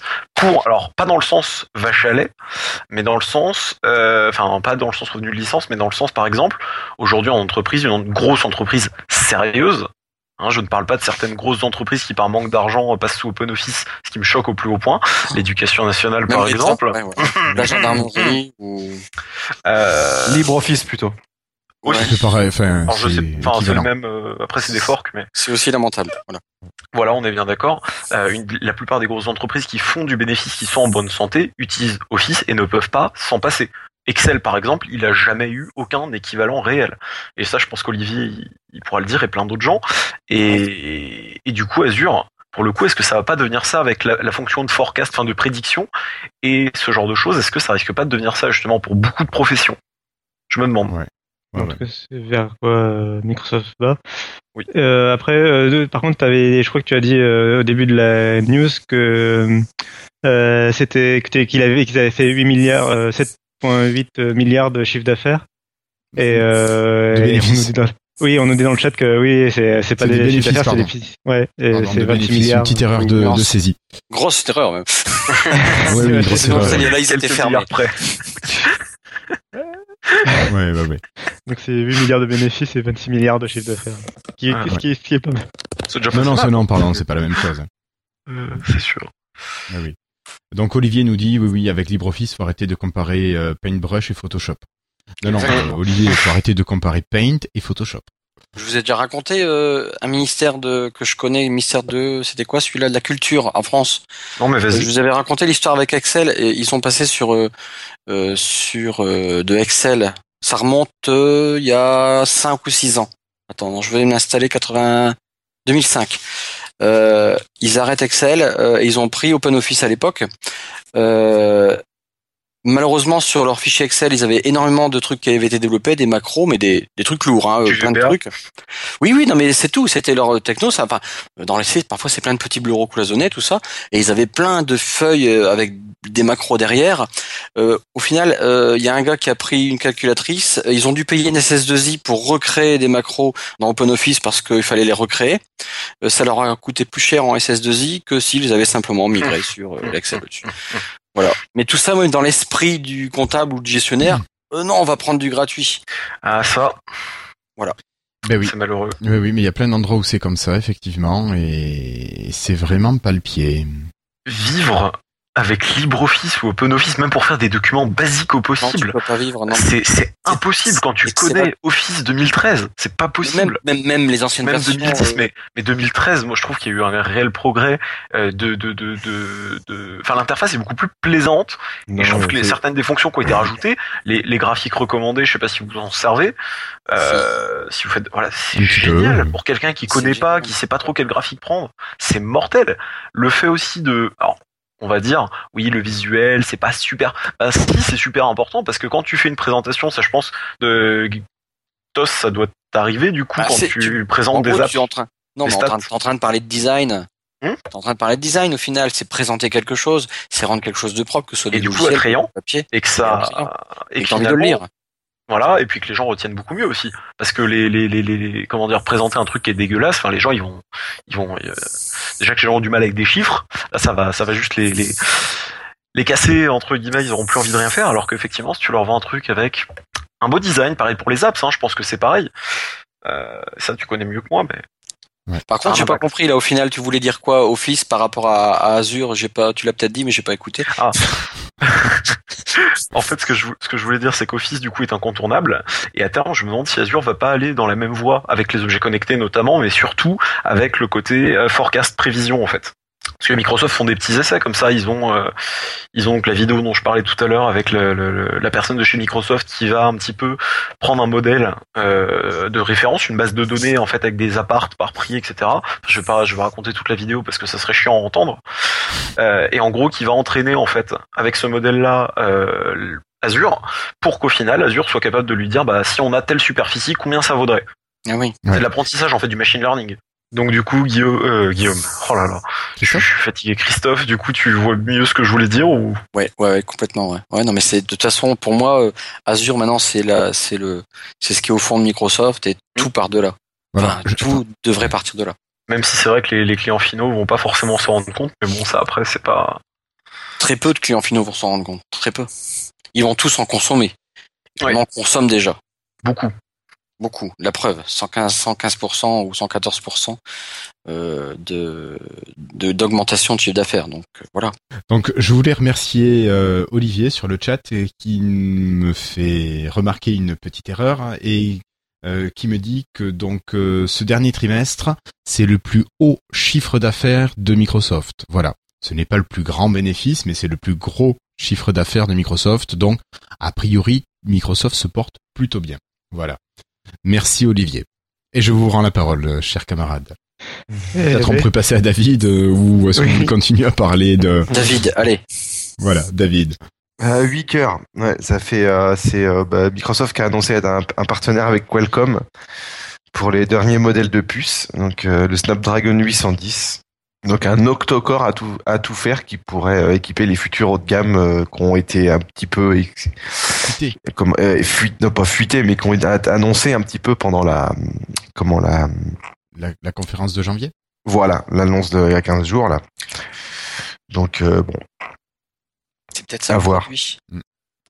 ah Mais oui bon, ça fera toujours pas le café. ça, hein. C'est pas ça. oui voilà J'ai besoin de café, je peux plus. là. Ouais, t'es en panne. on, on va lancer un Ulule pour Christophe pour réparer sa machine à café. Ouais, ouais. Elle fait une appli? Non, mais 15 euros, j'attends la pièce dans 10 jours. 10 jours sans café, je peux. Oh tu là peux pas là. l'imprimer avec ton imprimante 3D Ouais, j'en ai pas. Y a pas des services qui...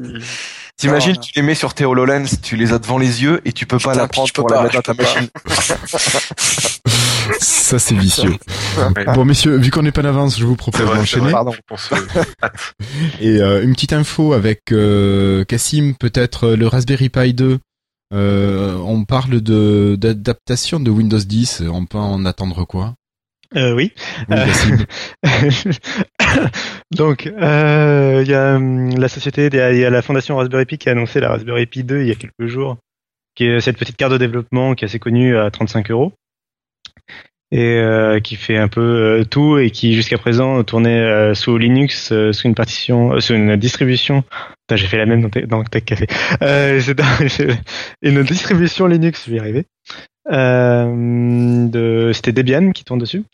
Et donc il y a Microsoft qui a annoncé, le nouveau Microsoft qui a annoncé euh, que, y ait- que Windows 10 euh, sera compatible avec cette Raspberry Pi 2 et sera même disponible gratuitement.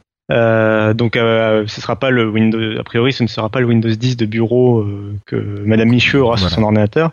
Quand Ce sera plutôt euh, le Windows 10 for IoT, donc euh, pour les objets connectés, qui sera installé. Donc euh, dans un des dans un blog, il y a un blog qui indiquait que par exemple euh, on pourrait ne pas avoir d'interface graphique euh, et simplement une compatibilité avec les applications universelles de Windows 10, mais sans interface graphique. euh. donc par exemple, en, enfin donc en ligne de commande. Et ça, ça permettra, bah, par exemple, de faire du développement ou, ou ça sert aussi euh, pour de la, du prototypage euh, ou de la domotique. Enfin, ça sert dans, dans plein de, de petits. Vu que ça coûte que 35 dollars, en fait, ça sert à plein de choses parce que euh, c'est un faible investissement pour pouvoir faire du prototype rapide, d'objets connectés ou de la domotique. Ce, Ouais, mais c'est plutôt choses. quelque chose qui, qui va faire du monotâche ou deux tâches, Oui. mais pas Ah plus oui. en même temps, quoi. Oui, voilà, c'est vraiment euh, et c'est vraiment un truc pour les développeurs. euh, c'est c'est- là, c'est l'objet geek euh, par excellence, quoi. Ouais, oui. Euh, ça peut faire tourner un serveur, non, peut-être pas un serveur Minecraft. Ça peut faire faire tourner un serveur web, par exemple. Ou, Oui, oui, ça, ça marche euh, où ça euh, et euh, ça a la particularité quand même. Là où ça a touché un peu les geeks en dehors des développeurs, c'est qu'ils ont, il a la particularité d'avoir un- une graphique, une partie graphique assez puissante pour décoder du de la HD. Et vu qu'il a un port HDMI, euh, ça en a fait un media center idéal, euh, vu que la carte est très petite en fait et qu'elle coûte très peu cher. Ça en a fait aussi un media center idéal, euh, capable de, voilà, de, Ouais, de, ouais. de lire un peu du contenu stocké sur un NAS. Bref, sur un-. Mais ouais, la disponibilité de Windows 10 gratuitement, euh, c'est une bonne nouvelle. Ok. Bon, merci beaucoup, Cassim. Euh, on continue, Florian. Tu nous parlerais d'une disparition d'application. On l'a perdu? Exactement, on a on a perdu le, le, le patient. Euh, c'est Bank Am- of pardon, bon, je vais y arriver. Bank America. of America, merci, qui a quitté le Windows Phone Store et en fait du coup c'est tombé aussi le Windows Store. Enfin, ils sont pas encore partis, mais en fait ils partent en mars, il y aura plus aucun support et du coup les utilisateurs américains, hein, US, ils auront plus que Wells Fargo comme euh, comme banque US qui aura une app Windows Phone. Ceci dit, ils ont tenu euh, Wells Fargo à, à- à annoncer que euh, bah du coup ils allaient euh, ils allaient pas disparaître, ils allaient continuer à supporter tout ça. Voilà. D'accord. Ça a marché euh, très très peu développé le Windows Phone aux États-Unis. Ben oui, Oui, oui, oui. Bah, c'est moins développé qu'en Europe hein, pour le coup. C'est vrai. Mais On est sur des oui. Comme quoi le budget a arrêté le développement. Enfin, c'est juste après des mises à jour des systèmes. euh, euh, ça leur demandait euh, pour une banque pas grand chose quoi. Non mais enfin moi je trouve Si franchement c'était eux qui l'avaient développé. Ah oui, si tu veux dire que c'est peut-être une entreprise externe euh, puisqu'ils avaient aucun Oui, souvent personnel compétent. aussi, et du coup ils ont Ça leur évite d'abord à les rembaucher pour faire les mises à jour. hein. C'est un peu dommage. c'est dommage. Sur un store, je dirais après c'est tout quoi. Tu as, t'assumes, mais on a le même cas avec plein, plein, plein d'applications de toute façon. Ouais, ouais, ouais. Mais tout ça, c'était avant. C'était Puisque avant. du coup euh, il y a eu des Voilà. disparitions mais il y a aussi eu des retours. Oui. Disparitions qui ont été suivies de Ah. retours. Ça ça fait plaisir. Ah, Ça fait plaisir. Puisque TeamViewer, je sais pas si vous vous rappelez, mais j'avais gueulé du coup et, et d'autres gens l'ont fait hein, sûrement. c'est grâce à toi. Euh... oh, oh, oh, oh. Alors, d'après la raison, non.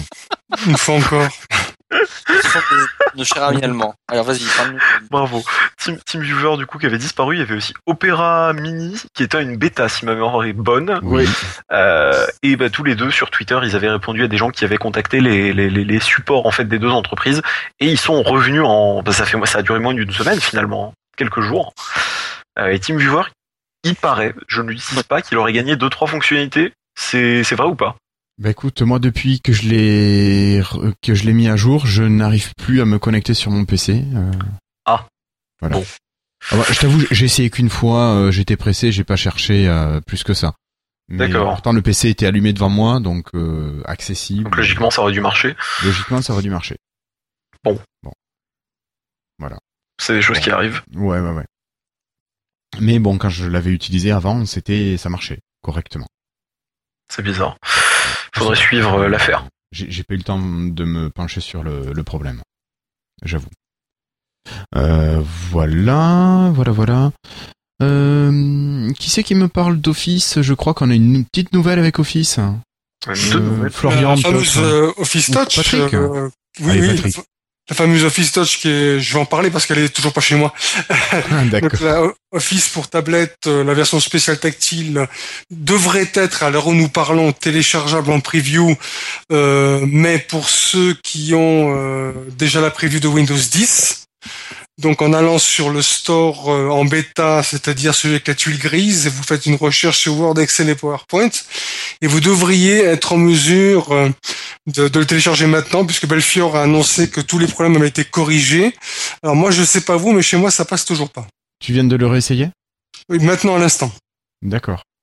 Alors, est-ce qu'il faut laisser quelques minutes que ça, Je pense qu'ils sont en décalage horaire, un jour? peut-être. Je pense que c'est le jet lag d'office qui doit poser problème. ouais. Ouais, sûrement. Sûrement. Peut-être demain matin, ça marchera. Oui, j'essaierai demain matin, puis je vous redis. D'accord. tu me mettras ça. Euh, ok. Euh, bon, pour continuer, pour continuer, qui c'est qui m'a parlé d'accompli tout à l'heure? C'était toi, Patrick? C'était moi, c'était moi, tout à fait, oui. Il me semble que Microsoft va racheter euh, Sunrise ou a racheté Sunrise. Alors c'est déjà fait. Donc Voilà. Sunrise, pour ceux qui ne connaissent pas ou qui utilisent surtout Windows Phone, c'est une application un petit peu, enfin pas un petit peu, elle est très appréciée euh, euh, dans le monde Android. Je crois qu'elle est disponible pour iOS également. C'est un logiciel de, de gestion d'agenda complet, riche, etc. Et dans la même mouvance qu'a amorcé Microsoft au rachat d'applications, notamment de mail pour le transformer en Outlook, eh bien, a priori, Microsoft continue son, son, son, de faire des, ses petites courses en rachetant Accompli. Et que je crois qu'il est déjà, déjà disponible euh, sur iOS et Android avec la couche Microsoft, donc euh, qui serait compatible avec vos agendas, Outlook.com, etc. Mhm. Et euh, j'ai lu aussi ailleurs que très bientôt ils allaient vraiment euh, remanier l'interface, enfin l'application, pour qu'elle ressemble vraiment à, à du Microsoft en fait. Ce qui n'est pas encore tout à fait le cas, mais ça va venir. Ok.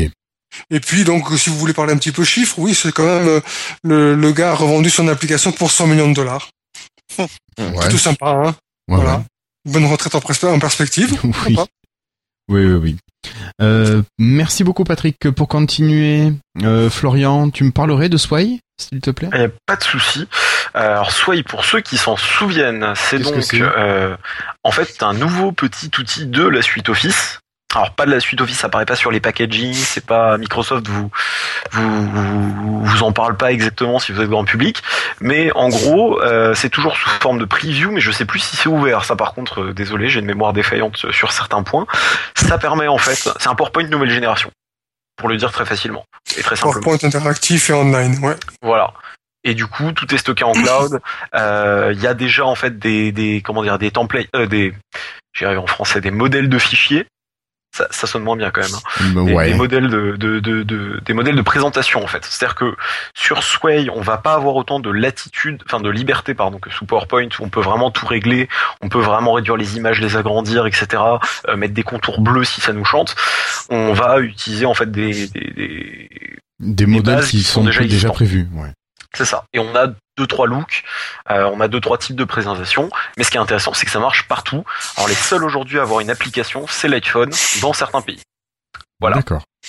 Mais du coup, ils ont ajouté, parce qu'avant en fait, soit c'était extrêmement basique, on mettait vraiment du texte, on mettait en valeur, mais on choisissait pas. Hein. Si c'était du gras de l'italique, des choses comme ça, c'est vraiment extrêmement restreint au niveau des options. Mais le but c'est que ça soit facile et que ça aille vite. Oui. Hein, c'est à base plutôt à destination des jeunes entre guillemets, les jeunes, on pourrait dire comme ça. Euh, et du coup, maintenant, ça va intégrer en fait le contenu, euh, comment dire, le contenu du, du contenu intégré via Internet. C'est-à-dire qu'on peut intégrer une feuille de calcul Excel, on peut intégrer du Vine, du Vimeo, du SoundCloud, Sound. Si c'est ça, je l'ai bien dit. SoundCloud. Oui. Donc, on, peut intégrer en fait des lecteurs, par exemple, de, de musique, ce qu'on pouvait pas faire avant. Pour quelqu'un qui voudrait mettre une petite musique d'ambiance avec son, avec sa présentation. D'accord. Voilà. Ok, merci beaucoup. Euh, pour continuer, ben, juste pour vous dire que Satya Nadella est à la tête de Microsoft depuis un an, mercredi, voilà, donc euh, Bon anniversaire. anniversaire. Ah oui, c'est vrai. Voilà. Et oui, ça passe vite. Et On peut, bon, je pense qu'on peut l'appeler Satya maintenant. Oui, ça y est. ok. Euh, Cassim, tu prends la suite? Oui, euh, c'était bah, c'était suite. euh, bon, L'actualité date un petit peu, mais c'est suite. euh, c'était le lendemain ou là sur le lendemain de la conférence. Il y a comme quoi il y a les Rockstar Games qui est l'éditeur euh, d'un petit jeu qui s'appelle GTA. Je sais pas si vous en avez entendu parler. À peine, ouais. Et, euh, qui d'ailleurs, euh, au passage, euh, est devenu le jeu GTA V est devenu le jeu le plus vendu derrière Wii Sport, qui était inclus avec la Wii de D'accord. l'histoire de- des jeux vidéo. Donc euh, voilà. Donc euh, ils ont essayé le, les Hololens. Donc euh, la paire de lunettes de réalité holographique augmentée de Microsoft là. D'accord. Et donc ils ont été euh, super surpris, euh, amazed, euh, revolutionary, tout ça, extraordinary, extraordinary euh, et tout ça, tout ça. Donc euh, ils sont emballés, ils adorent et ils veulent. euh, donc j'étais à 6 peut-être en réalité augmentée dans la rue avec une vraie arme, je sais pas. Mais- C'est vrai qu'on peut imaginer toutes les horreurs possibles. Ça peut aller loin. Euh, non mais bon, bah, ouais, c'est toujours intéressant d'avoir des développeurs euh, du coup tiers qui sont intéressés par un projet comme ça. Oui, bien euh, sûr. Et qui sont motivés, quoi. Donc c'est cool. Puis Mm. c'est des gens qui sont qui travaillent pas pour Microsoft, qui sont et qui sont intéressés, donc c'est cool. Ouais, Ça, ouais, que bien le sûr. projet existe. Euh, merci Cassim. Tu continuerais avec un petit euh, Star Citizen ou quelque chose dans ce style-là? Et Ouais, bah, surtout alors, DirectX c'est- 12. Ouais, bah c'est la même la même info, mais alors à la place de Rockstar, donc cette fois c'est Chris Roberts qui est le créateur de Star Citizen, qui est le jeu le plus euh, crowdfundé euh, du monde, euh, et qui est très ambitieux. C'est un énorme jeu qui est très très ambitieux au niveau graphisme, et donc il a commencé à faire des essais un peu, puis il a suivi les annonces autour de DirectX 12 de Microsoft. Et il est très emballé parce qu'en fait, euh, justement, euh, on avait vu que DirectX 12 permettait des grosses optimisations de l'ordre de 50%, enfin c'est ce qui est annoncé en tout cas par Microsoft, euh, en termes de performance, et du coup il est très emballé parce que son jeu demande énormément de performance euh, au niveau de la graphique, puis il fait, c'est des objets qui sont très complexes, et c'est justement sur ce genre d'objet que DirectX 12 sera le plus efficace, donc il, est très content le bonhomme. Euh, donc voilà. Donc pareil, il y a encore un développeur tiers qui est euh, très content des annonces de Microsoft, donc tout ça va dans le bon sens. Ok, merci Cassim. Euh, sinon, sinon, sinon, euh, qui c'est qui nous voulait nous parler d'une mise à jour d'Office Lens? Oh, c'est Ouais, je une vu, petite, moi. bah oui, bah, bon, c'est une petite mise à jour, mais plutôt sympa puisqu'elle permet maintenant de convertir euh, ce que vous scannez en, en PDF. Donc, Oui. du coup, ça universalise, je trouve, c'est sympa la- l'application, alors qu'avant il fallait plutôt passer par OneNote. Là, on peut la, la, la, la- la transformer en PDF et puis après, bon ben, libre à nous d'en faire ce qu'on veut.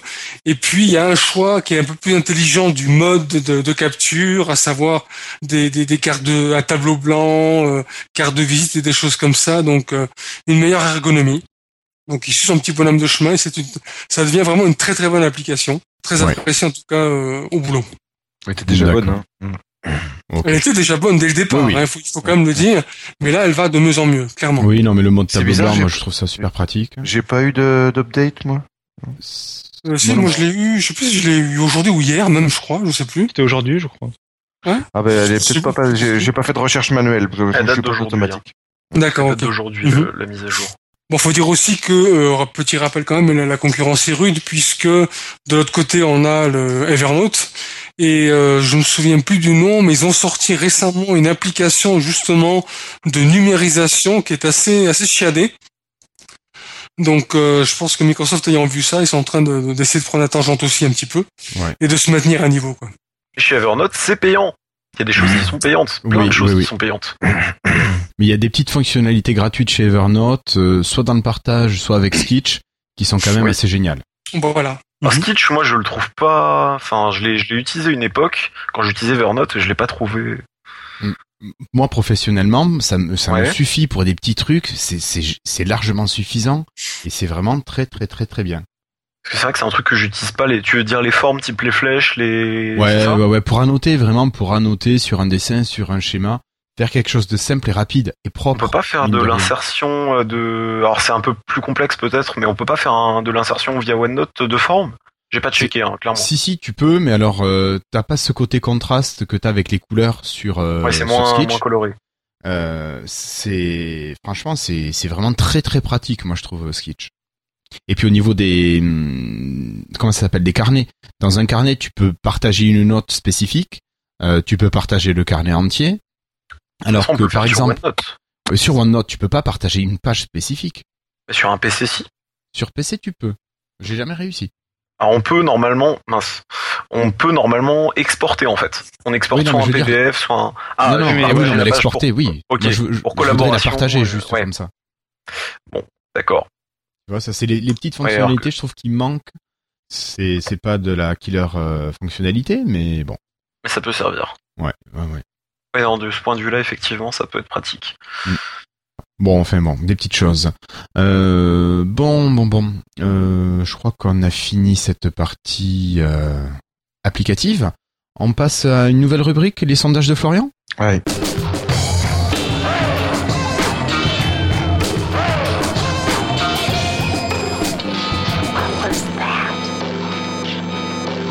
Alors, pour lancer cette nouvelle rubrique, euh, Florian, euh, tu t'es mis au sondage. Alors, parle-nous un petit peu de tout ça. Exactement. Alors en fait, euh, bon, ça, ça vient pas que de moi évidemment. hein, Il n'y a pas que, il a pas que moi. Euh, je me suis mis à utiliser l'application Stro. Je sais pas si vous vous rappelez. Oui. Oui. Ouais. Vous voulez que je fasse un petit rappel, peut-être. Oui, vas-y, vas-y pour les Euh, alors Stro, c'est une application qui est codée par Ben Rudolph. Donc c'est quelqu'un de chez Microsoft hein, qui est en charge du, du, du, du training, si ma mémoire est bonne, monde. Donc c'est quelqu'un avec une assez grosse Petite place. C'est lui qui faisait les petits concours là où il, il filait un téléphone là. C'est ça. Mais il a Ouais. changé de poste depuis. Avant, il était Ah, euh, évangé- chef des évangélistes monde, il me semble. Et ensuite, il est passé euh, bah, chef du, de formation monde.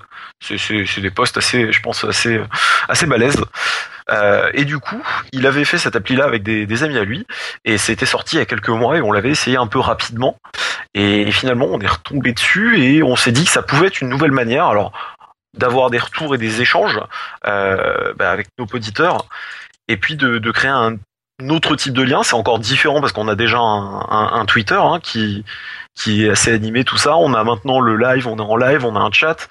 Euh, donc c'est une manière de- de- d'échanger un peu plus avec tout le monde et tout, surtout ceux qui nous écoutent évidemment.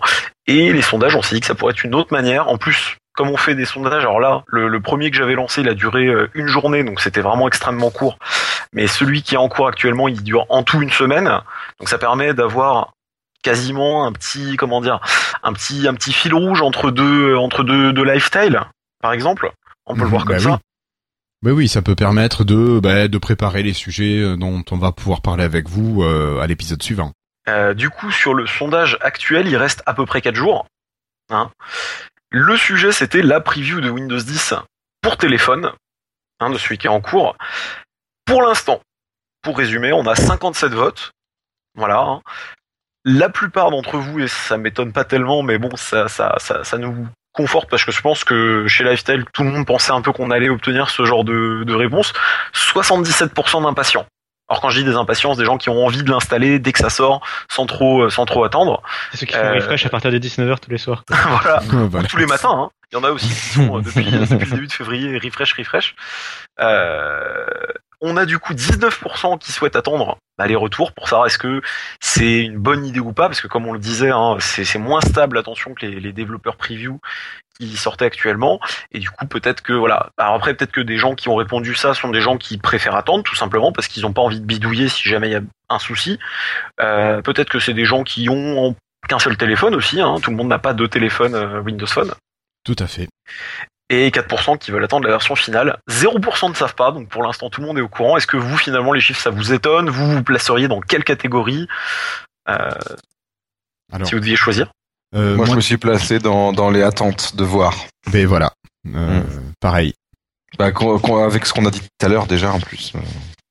Voilà. Oui. Bah, moi, je fais partie de ceux qui la veulent tout de suite. Enfin, pour hier, plutôt. Ah oui. Ah bah, moi, je suis pareil. Les impatients. C'est, Voilà. c'est les refresh. Et Christophe? Euh, pardon? Est-ce que Ah. toi tu es tu vas installer Windows Phone 10 euh, tout de suite en technical preview sur ta machine ou tu vas attendre un petit peu? J'ai 2.15.20 les copains, donc. Ben oui, donc t'en as un qui va passer tout de suite dessus. Ah, petit filou. C'est beau. C'est beau, c'est beau. Et du Ouais, coup, Cassim?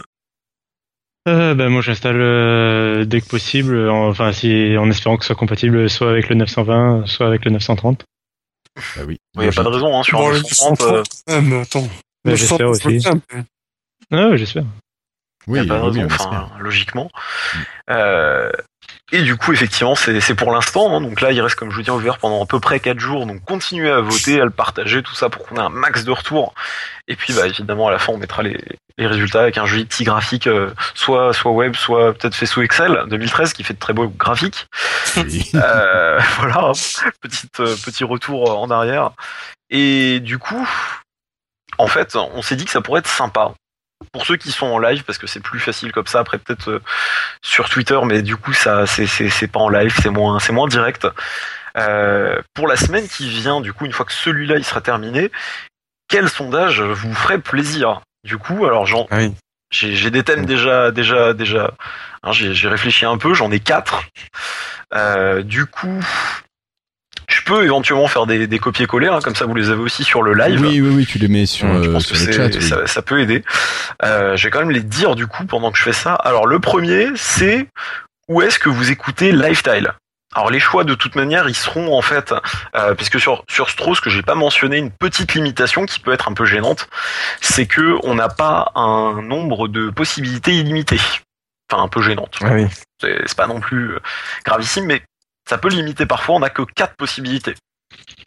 Et du coup, alors attendez, je vais essayer de vous le copier-coller. Voilà. Ou écoutez, voilà. Les réponses possibles, ce serait au travail. Hein, pe- Peut-être que votre travail vous permet de faire ça, ou alors que vous êtes un petit filou ou une petite filoute et que vous faites ça en douce quand le, le, le patron il regarde pas.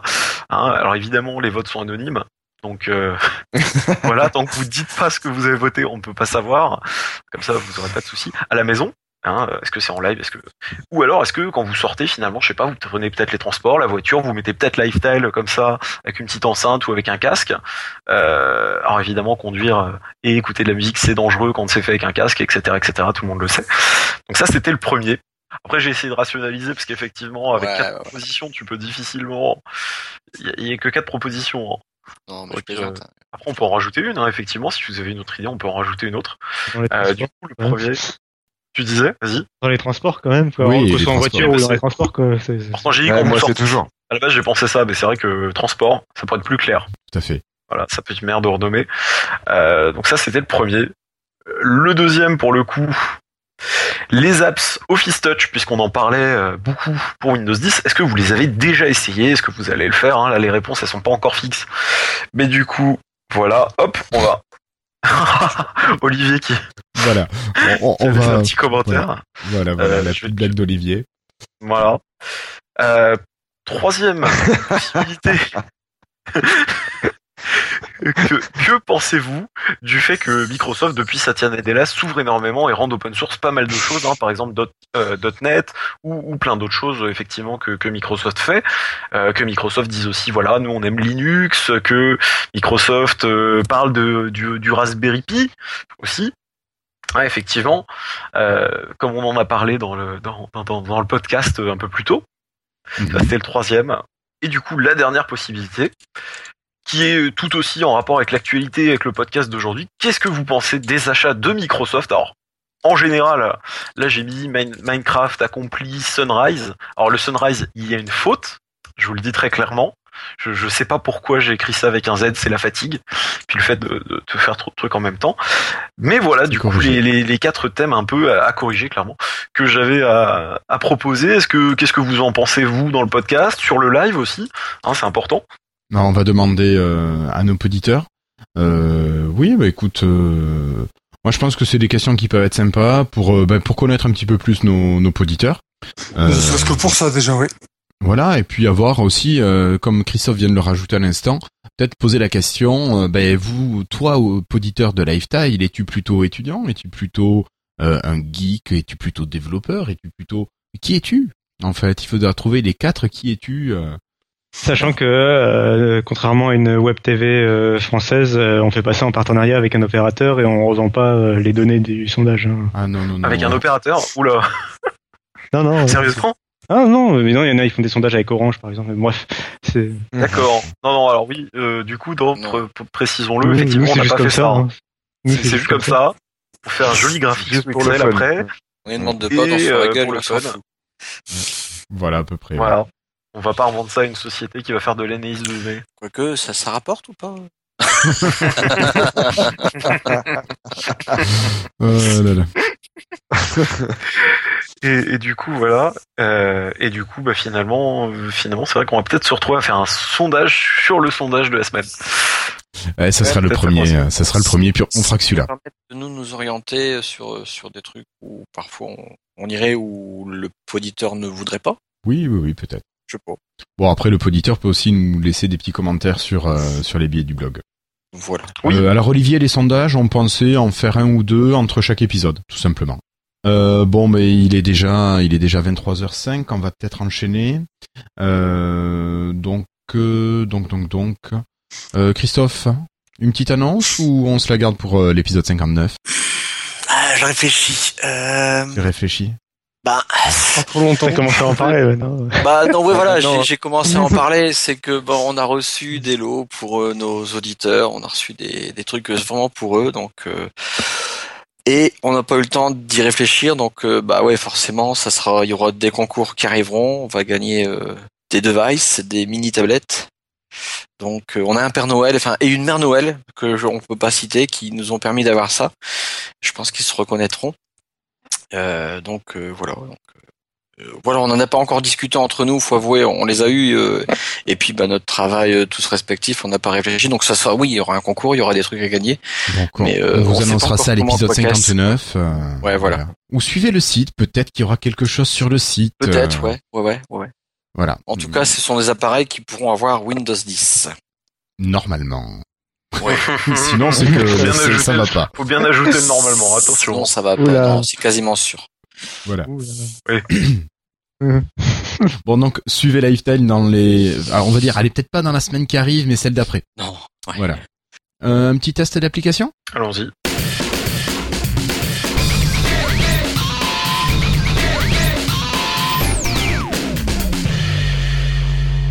Ok, alors ce soir, euh, deux applications. On va commencer par un jeu, puis on continuera par une application plus euh, de production ou utilitaire.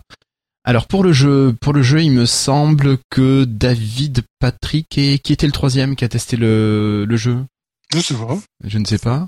Mais Patrick, est-ce que tu pourrais nous parler un petit peu de Sophie's Adventure ou Adventures Alors, Sophie's Aventure, je vais commencer par une anecdote parce que je dois être particulièrement... Euh... Il y a des moments comme ça, je me sens un petit peu nul puisqu'en fait, j'ai regardé un petit peu la première image tutoriel qui te dit quoi faire et puis ça, j'ai essayé d'y jouer un petit peu à la Angry Birds, c'est-à-dire en, en, en glissant mon doigt, tu, tu déplaces le petit, euh, le petit La goutte bonhomme, la petite goutte euh, ou gelée ou tu sais quoi. Et donc, sauf que moi, si tu veux, je glissais un Ah coup non. à la fois, c'est-à-dire que je glissais, je, le laissais retomber. D'accord.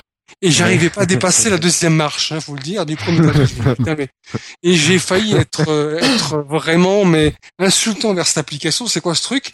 Et puis d'un coup, je me dis, c'est pas possible. Enfin, je veux dire, ce jeu n'est pas aussi nul que ça. C'est moi qui le suis. Et puis j'ai essayé, j'ai dit tiens, je vais essayer de glisser mon doigt plusieurs fois d'affilée. Et effectivement, le but du jeu consiste à, on va dire, à, déplacer cette petite goutte en, en glissant votre doigt vers le sens vers lequel vous voulez qu'il euh, se déplace à plusieurs reprises si vous voulez pas qu'il touche le sol, contrairement à ce que j'ai fait au début. Cette explication Non, mais je- te, je te laisse pas euh, imaginer un petit peu les premières minutes de jeu où je, où je, où je me prenais la tête, mais quel con. Non, Bref. mais moi c'était pareil. Moi c'était pareil. Ah bah tu me rassures. Ah bah écoute, tu me Ah rassures. ouais. Parce que franchement, là, euh, Ben, bon on bref. voit la flèche, on voit la flèche, on se dit tiens c'est comme Angry Birds. Mais c'est ça. Parce qu'en fait, au bout d'un moment il n'y a pas de solution en fait. voilà, la flèche te dit pas, il faut y aller euh, genre à la Flappy Bird, c'est-à-dire que tu dois glisser Ouais. plusieurs fois d'affilée pour déplacer ou pour le, le- etc. Et donc Non, du coup, je, Ouais. et donc Et du coup, euh, arrivé à la première marche, mais j'arrivais plus à passer. Ouais, t'as fait comme moi, t'as as fait partir la flèche de la goutte. Oui, aussi, voilà, de la goutte, dans le sens Alors où je voulais qu'elle aille. Tu peux le faire partir de n'importe où en fait. Et c'est ça, voilà. Donc en fait, vous glissez plusieurs fois pour faire naviguer en fait votre. Il y a un système de de, de, de, de, gravité puisque dès que vous arrêtez de glisser, il retombe. Et donc le but c'est de le faire avancer, de le faire manger quelques petits bonus et surtout éviter des pièges, des pics, etc. pour pour lui éviter des, une mort dans notre souffrance. Mais oui. Et donc du coup, ben, euh, je vous cache pas que c'est quelque chose que j'ai découvert un petit peu sur le tard. Bon, maintenant au niveau de l'intérêt, bon, c'est c'est bon. Ouais, voilà. Ce qui est bien, voilà. Ce qui est bien, On le non, sent ce qui est bien quand même, c'est que c'est un jeu qui tire parti du tactile de manière intelligente. On n'a pas une énième fois un pavé, euh, je veux dire, un, un joystick tactile, un joypad tactile par contre qu'on essaie plus ou moins de manipuler pour le faire avancer. Donc là, c'est un petit peu sur le principe du glisser pour le faire avancer. Donc c'est plutôt bien trouvé. Maintenant, bon, c'est, c'est, il y a, il y a- je sais pas, il y a, il y a- j'ai pas trouvé ce petit quelque chose qui me donne envie un petit peu de, de passer à la caisse parce qu'il faut préciser quand même qu'il est payant. Alors, il- euh, c'était un jeu qui était gratuit encore il y a pas très longtemps. Ah bon? Oui, il y a une semaine, il était gratuit. D'accord. Voilà. En tout cas, maintenant, il y a une version d'essai. Oui. Dieu merci. Et ensuite, on pouvait- Alors, euh, Voilà. ce qu'on n'a pas précisé, c'est que Sophie's Adventures est présent sur Windows 8, sur Windows Phone 8 et même sur Steam. Donc, il y aura tous les liens euh, euh, sur le billet. Euh, voilà. Donc, euh, toi, ton avis, Patrick, plutôt un peu déçu du jeu?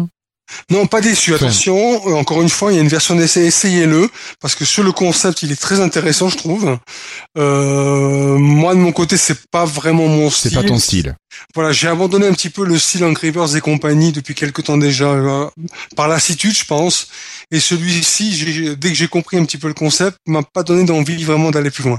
Et ça, c'est vraiment mon avis personnel. D'accord. D'une manière générale, c'est un jeu qui a été pensé, je dirais, intelligemment pour le tactile.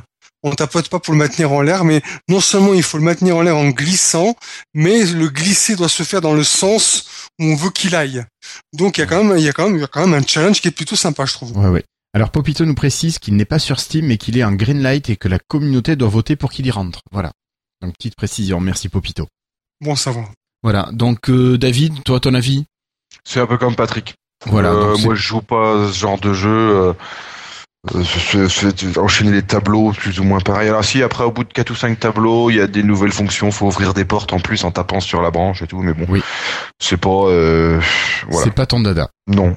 C'est elle est bien faite, euh, le musique est sympa, les, les, les, les- Les tout est graphismes bien sont sympas réalisé, aussi. les graphismes sont sympas, mais euh, de toujours glisser sur l'écran comme ça pour. euh, Et puis c'est fait un peu ce qu'on veut, en ouais. Mhm. Mm. Mais je pense que ça peut plaire. Quelque chose qui peut Oui, plaire. voilà. D'accord. Donc, euh, 1,99€ sur Windows 8. Alors, elle est universelle, donc vous l'achetez sur Windows 8, vous l'avez sur Windows Phone. Et ça, ça, c'est quand même à noter. Euh, voilà, et puis vous pouvez voter pour elle sur euh, Greenlight pour qu'elle rentre sur Steam. Euh, merci Patrick, merci David. Alors nous les derniers, on a plutôt essayé la nouvelle version de Dropbox. Alors est-ce que Cassim, tu pourrais nous parler un petit peu de Dropbox? Euh, oui, bah c'est donc c'est un. Bah déjà dé- euh, l'application déjà euh, elle avait été disponible à la sortie de Windows 8, le, Windows 8 de PC de bureau quoi. Mhm. Et euh, mais c'était une application assez simpliste et euh, et là elle vient de ressortir en fait une version complètement refaite en universal donc sur Windows 8 et Windows Phone.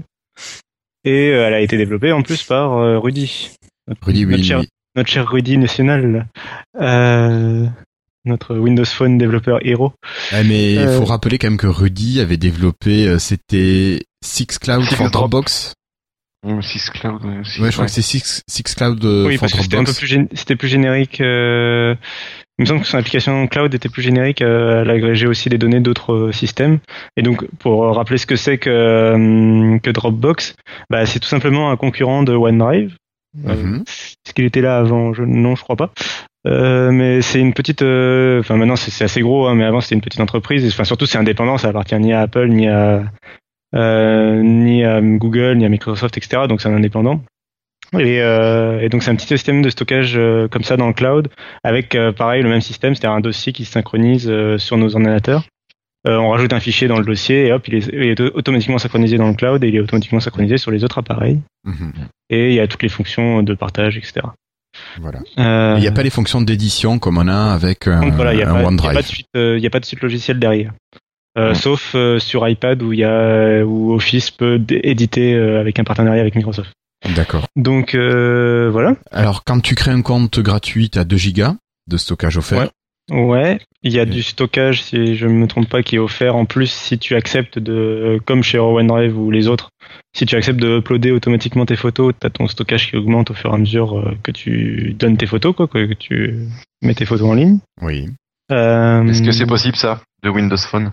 Oui, oui, oui. Alors, euh, ça, c'est arrivé, je crois, dans la dernière version, la 1.0 ou 0.3. Oui, euh, savoir qu'elle est mise à jour. Elle est mise à jour, ouais. Elle est mise à Donc, jour il va chercher dans l'appareil photo. euh, Alors en fait, tu peux demander à la prise de vue de photo, tu peux demander au lieu de sauvegarder dans OneDrive, de sauvegarder sur euh, sur Dropbox.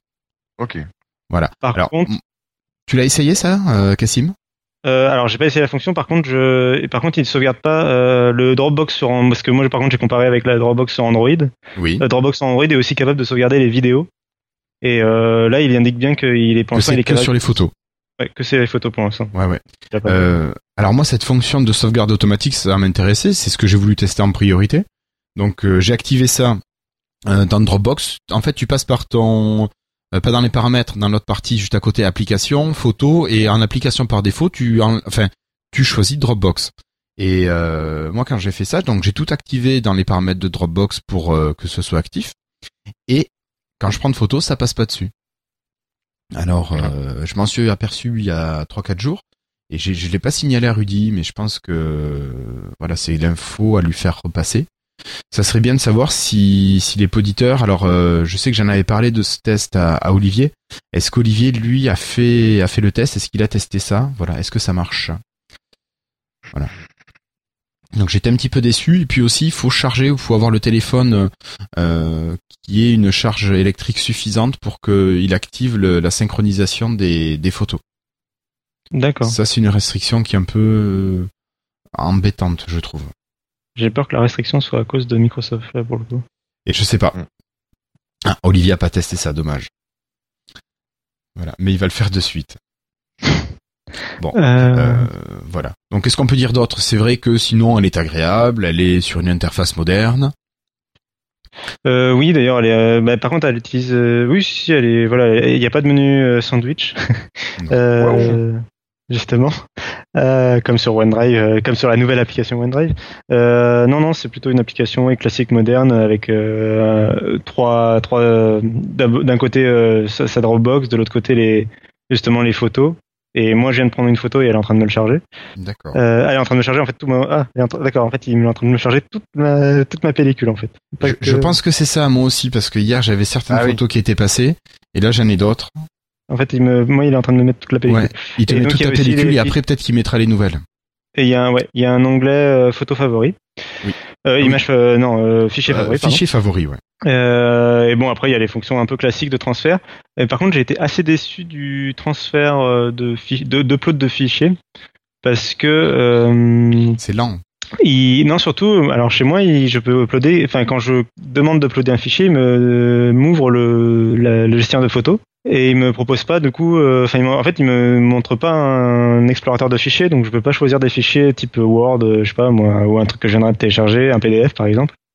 Donc, Oui, oui, oui, tu veux euh, dire, t'es limité aux photos. oui, on peut ne, on peut ne transférer que des photos. Euh, ou, corrigez-moi si je me trompe, hein, mais euh, quand j'appuie sur le bouton transférer, Pareil de mon il côté. me, il me choisit la photo, alors qu'il me semble que dans Windows Phone 8.1, on peut avoir un, un sélecteur de fichiers quoi, euh, dans les applications quoi, pour, pour justement choisir un fichier. Oui, alors c'est vrai que ce que tu as dit rapidement, c'est que euh, Dropbox est présent sur euh, sur Windows Phone 8 également.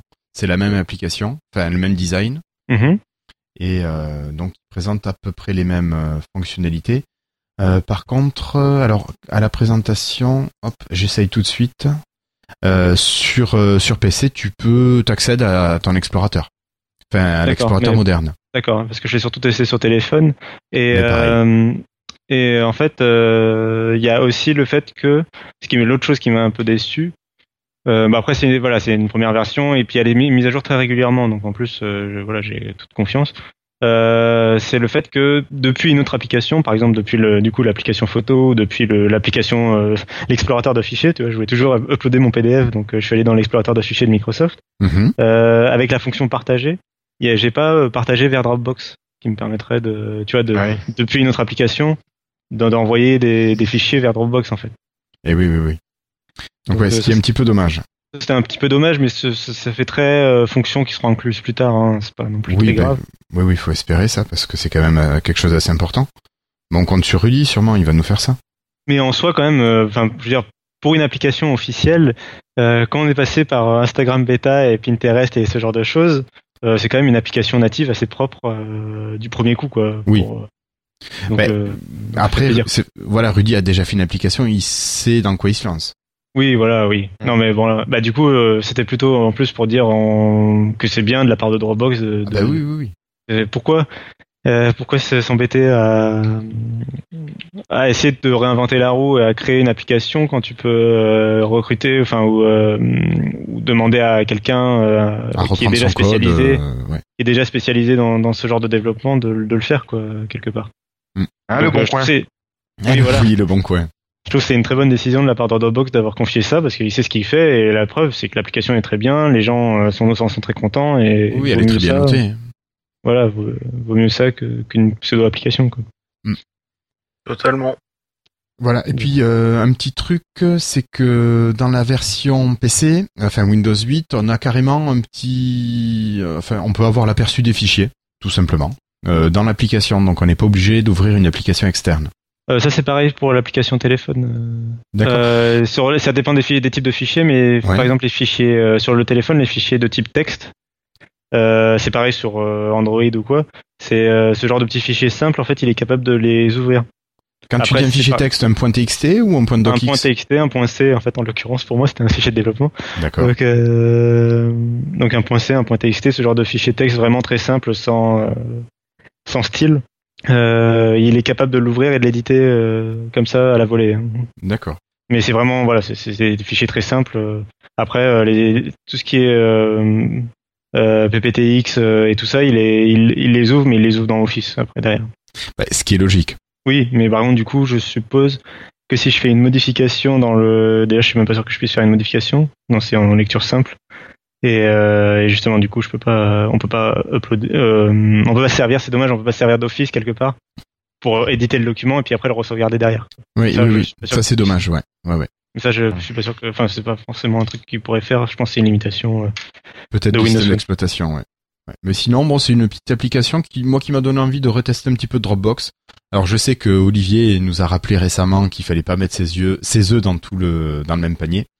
Euh, voilà, mais c'est vrai que j'avoue que les outils de chez OneDrive sont quand même fort intéressants. Voilà. Bref, donc euh, en conclusion pour cette application, Cassim, une bonne application qui devrait encore grandir pour offrir d'autres fonctionnalités. Ouais, c'est ça. Voilà. Euh, Pour, enfin voilà, pour l'instant, ils sont, ils sont, il s'est plutôt engagé. Enfin, il fait des mises à jour plutôt régulières, donc, euh, donc c'est chouette. hein. Ouais, ouais, ouais, ça fait plaisir de voir une application officielle qui est suivie. Messieurs, quelque chose à rajouter là-dessus ou des questions peut-être? Non, c'est bon. Non, pas particulièrement. D'accord. Vous l'utilisez pas vous? Vous êtes tous des aficionados de OneDrive? Exactement. Mais puis c'est surtout le, la- aujourd'hui la capacité de stockage malheureusement n'est- elle est plus vraiment à l'avantage de Dropbox. Hein, je veux dire, quand tu vois euh, d'un côté euh, Google qui augmente un petit peu ses ses, ses, ses- stocks, enfin ses, ses capacités, et surtout Microsoft qui promet carrément la tangente, puisque maintenant si on stocke automatiquement les photos chez Microsoft, on passe gratuitement de 15 à 30 gigas. D'ailleurs, je sais pas si on en a parlé ça dans, dans un de nos épisodes. Mais Oui, donc on a.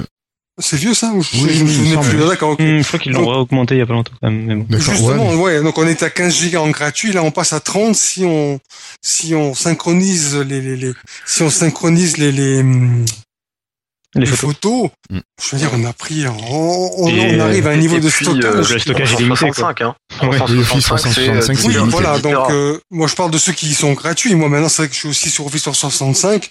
Bon, ben là, c'est en illimité. Donc, euh, Bah, le problème, en plus, dire- c'est, oui, euh, le, le problème, c'est que de, de, de Dropbox, c'est que euh, pour 10 euros par mois, d'un côté, on a 10 Tera euh, fois 5 euh, comptes maximum chez plus les licences Office qui vont avec. Exactement. Et de l'autre côté, chez Dropbox, pour 10 euros par mois, on a juste un teraoctet, quoi. Mm. Euh, Et puis, euh, ne parlons même pas de chez Apple où là. ouais, Non, non, non, mais là, ça, ça fera trop. Mais là. c'est Microsoft fait que, enfin là, il faut, faut appeler les choses comme elles le sont. Microsoft fait carrément, enfin fait quasiment du dumping. là. Enfin, euh, c'est, euh, enfin, Ah oui, l- oui, là, ils vont chercher Ils vont fort, ils vont fort. bah, euh, enfin, je veux dire, Après, les gens comprennent pas tous le bénéfice. Hein. Ils ont, ils ont pas tous confiance aussi avec les, les soucis qu'il y a Non, eu chez, chez iCloud. Ils ont un peu peur des fois de, de ce genre Euh, de choses. L'avantage de. Dropbox, c'est quand même que ça reste indépendant d'un gros groupe comme ça. Oui. Et l'autre chose, c'est que je trouve toujours euh, actuellement que le client marche mieux sur. euh, Là, je parle du client, par contre, sur PC de bureau, le client de synchronisation sous Windows euh, marche mieux. Je trouve, euh, il est plus rapide. Euh, quand on modifie quelque chose, il synchronise tout de suite. Les taux d'upload et le taux de download, je trouve, sont meilleurs. Que OneDrive, Et, euh, a- OneDrive. Que Dropbox est meilleur que OneDrive. moi, ça me choque pas personnellement. Enfin, je mets que des photos et des documents, mais je. Et puis Voilà, précisons également que Dropbox s'est rapproché beaucoup de Microsoft par rapport au fait de Ça, pouvoir éditer des documents Office depuis Microsoft Office. Donc ça peut, ça peut aussi aider. Et, euh, et la dernière fonction que j'ai que j'aime bien chez Dropbox, qui est pas encore chez OneDrive, mais ça arrivera dans l'année, c'est le fait de, on peut partager des dossiers dans Dropbox et les dossiers en fait sont synchronisés chez tout le monde en fait. Euh, Oui. Donc ça permet vraiment de travailler. euh, c'est un peu ce que propose quelque part euh, Office 2013, mais euh, mais c'est un peu différent quand même quoi. Euh, c'est que tu peux créer un dossier de travail comme ça. Par exemple, on peut se mettre des photos. euh, en commun et le dossier directement sur ton disque dur, t'es pas obligé d'aller les chercher sur l'interface web d'Office, de Ah oui. OneDrive. Oui, de OneDrive. Dropbox, ils ont un client euh, fichier en dur aussi sur l'ordi. Oui, oui, Oui, oui. oui, oui, qui marche Et très en- très bien.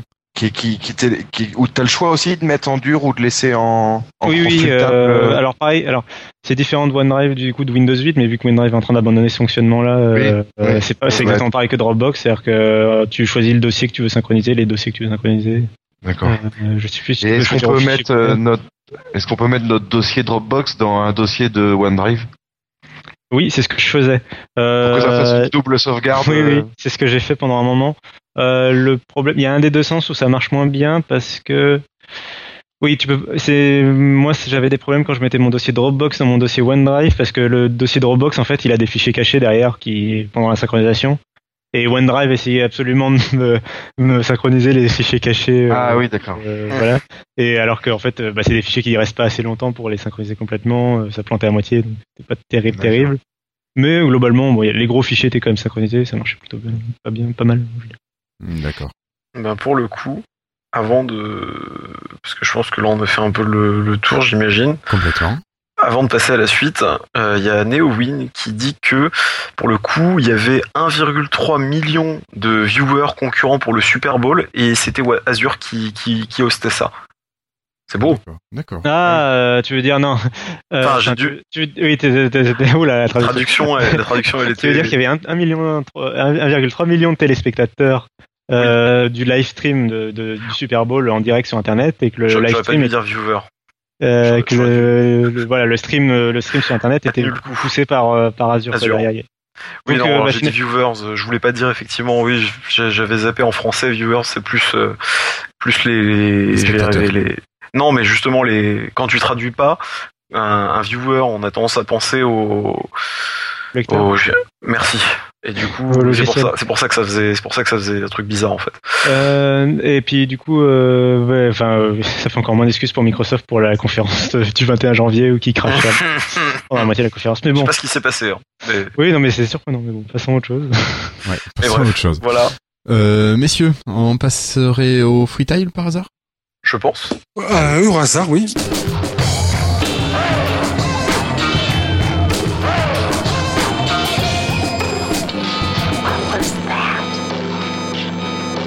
Alors pour débuter ces freetiles, moi je suis tombé récemment sur euh, une petite perle qui s'appelle Makey Makey. Euh, alors qu'est-ce que c'est que Makey Makey? C'est un outil, un outil assez fun et assez génial qui permet en branchant une carte en USB sur son PC de transformer presque n'importe quoi en contrôleur pour notre PC. On peut se fabriquer par exemple un pâte avec de la pâte à modeler et pour le faire il suffit de brancher sur le contrôleur euh, des câbles avec des pinces crocodiles et de brancher l'autre extrémité des pinces crocodiles sur la pâte à modeler. Et tu peux disposer ça comme tu veux. Et en appuyant sur la pâte à modeler ça doit suffisamment faire de décharge électrique pour être capté par la carte d'acquisition. Et c'est transféré au PC pour euh, bah, pour euh, pour agir dessus. Alors on a une première carte qui présente un pad, donc avec au bas gauche droite, euh, une fonction espace, une fonction clic droit de souris, clic gauche. Euh, donc on peut faire ça voilà avec la première carte et la deuxième carte propose les lettres du clavier et euh, l'accès à un contrôleur Ar- Arduino. Donc ça c'est des choses qui sont quand même vachement sympas que ce soit avec des euh, j'imagine bien avec des enfants ou bah, même pour s'amuser à se développer des des petits trucs assez fun. On parlait de, de Kicking at the House tout à l'heure. J'imagine que c'est le genre de truc qui pourrait être assez sympa. Et euh, voilà, donc euh, tout ça, ben, euh, c'est quelque chose qui est en vente actuellement à 49,95$. Donc euh, un petit truc très fun, très sympa. Je sais pas, vous utiliseriez ce genre de produit? Vous voyez pas trop ce que je veux dire? Euh, je vois pas trop l'utilité en ce qui me concerne. Même je, je salue le concept, qui a, qui a l'avantage d'être original, mais en dehors de ça, Alors, Pourquoi si pas. tu veux, par exemple, euh, les, les gars qui ont inventé ça, c'est des étudiants, enfin des étudiants du MIT, euh, si je dis pas de bêtises. Euh, et ils proposent, alors des petits exemples, par exemple, ils font du piano avec des bananes. Bon, c'est assez génial, hein, mais tu me diras, ça sert pas à grand chose. Ils font, pareil, le, le piano avec les marches de l'escalier. Tu montes euh, sur une marche, avec leur connecteur, ils ont sûrement mis, j'imagine, un petit fil électrique le long de la marche, et quand tu marches dessus, ça déclenche. Euh, Qu'est-ce qu'ils font d'autre? Ils font les jeux de danse. Tu vois, les jeux de danse. Ils se sont amusés à l'extérieur, quatre bacs en plastique remplis d'eau, euh, le connecteur euh, relié à, ses, à l'intérieur des bacs, et euh, le gars fait vraiment le jeu de danse dans les bacs. Tu vois, des trucs comme ça, et euh, j'imagine qu'au niveau gaming ou au niveau euh, bah, de plein de choses, on pourrait arriver à faire euh, à utiliser ça. Hmm. Voilà, bon. Pourquoi pas. Mhm. Je me dis c'est le truc pour s'amuser à bidouiller et faire des trucs. Voilà, voilà. Euh, donc s'il n'y a pas de questions, euh, Patrick, ben, toi tu vas nous reparler de Star Wars, il me semble. Oui, assez rapidement. Je vous avais déjà fait un, à ce sujet sur une autre euh, vidéo, assez longue celle-ci? Celle-ci, c'est, elle est un petit peu plus rapide, elle dure à peu près un peu moins d'une demi-heure. C'est un, un film amateur de Star Wars. Alors, ça a été en gros tourné par un- et réalisé par un étudiant. Ça a été même tourné directement à même le campus. Alors, c'est, c'est, c'est, il joue là-dessus justement sur le côté euh, futuriste de Star Wars d'un côté et le côté campus de l'autre. Euh, je trouve que ça manque un petit peu de pêche quand même, notamment au niveau des combats. Mais bon, ça se laisse regarder. euh, ça se laisse que regarder malgré tout. Donc, euh, je vous le conseille si vous aimez Star Wars. D'accord. Voilà. Alors, euh, juste une petite info pour vous signaler que Doctor Who devrait arriver euh, chez Lego. Donc une petite info sympa en passant. voilà. Euh, Florian, à toi. Oui. Euh, Et bah, moi, du merci, coup, je vais vous attends, parler juste de- merci. Patrick. J'avais pas remercié Patrick, merci Ah, Patrick. mince. Donc Florian, à toi. J'avais pas fait. Euh, du coup, moi, je vais vous parler de Bisiège. Besiege. C'est pas grave. Ah, Bon, D'accord. Besiege, qu'est-ce donc que Besiege Siège, on peut dire. Bisiège, on a le droit de mon le dire à la française avec un vieil accent, comme ça, c'est plus drôle. Non, Ça pas fait rire tout le siège. monde. Besiège. On peut aller encore plus loin. C'est un jeu du coup qui est entré euh, Greenlight hein, sur Steam. Donc en gros c'est un, jeu indé. Euh, il n'est pas fini du tout, c'est en cours de développement. Et en gros, euh, vous pouvez aller voir, il y a des vidéos qui sont assez sympas. C'est comme un, c'est un jeu un peu sandbox. Alors c'est pas aussi large dans le concept que Minecraft évidemment. Euh, en gros, on va créer des machines de siège de guerre médiévale en fait. hein. On peut faire par exemple une machine volante, on peut faire une machine avec une catapulte, on peut faire une machine avec des lance-flammes, des canons. Et en gros, on a juste une taille limitée. Euh, pour l'instant, il y a que 15 petits niveaux, hein, donc qu'on refait en boucle en attendant la suite. Euh, par exemple, vous allez avoir pour objectif de détruire un château, vous allez avoir pour objectif d'arriver à un endroit et puis il y aura des pièges, de tuer 90% d'une armée. Enfin, c'est des petites choses comme ça. Et du coup, la machine, pour peu qu'on ait un peu d'imagination, la physique est assez, assez, assez bien gérée. Hein, donc évidemment, si vous faites une machine bah, qui a des canons que à l'avant et qui est, qui, qui est mal équilibrée entre guillemets, ben ça va se casser la, la, figure assez rapidement. Ouais. Euh, Enfin, c'est, c'est, c'est vraiment un jeu assez, un jeu assez sympa. J'essaierai de vous trouver une petite vidéo. Euh, et qui, en plus, ça coûtait, je crois que c'était 6-7 euros. Hein, je l'ai acheté, du coup, j'ai craqué. Et il y a un mode sandbox qui est bon, qui est pas fini, mais qui reste assez sympa. Donc, on construit des machines de siège pour casser des trucs. Voilà. D'accord. Ça, c'est fait. Besiege ou Besiège. Ou Besiège. Voilà, au choix. voilà.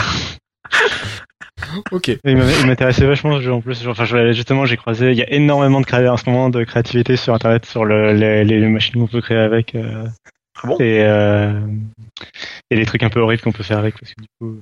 Un peu horrible. Oula. bah non mais non mais c'est, bah, c'est- excuse-moi, c'est un peu des armes de siège euh, qui peuvent hacher menu des gens donc euh, voilà. Oui, oui, oui, mais, d'accord. euh, mais euh, non mais sinon c'est drôle. quoi. C'est- À jouer, c'est drôle. Oui, oui, non mais c'est voilà. En plus le, le, le design est assez cartoonesque pour que ce soit pas trop, pour Ouais. pas trop violent non plus. Quoi. Bon, merci beaucoup Florian. Euh, bah, Cassim, tu avais la parole, tu continues. Je crois que tu vas nous parler de PlayStation. Oui, euh, alors je suis pas prêt parce que du coup je cherchais des vidéos à la con de Besiege. Euh, euh, donc, je vais vous parler d'un jeu qui est ressorti il y a pas longtemps, qui est un de mes jeux préférés euh, de tous les temps, de tout. Qui est ressorti en fait cette semaine sur le PlayStation Store américain, européen pardon, justement.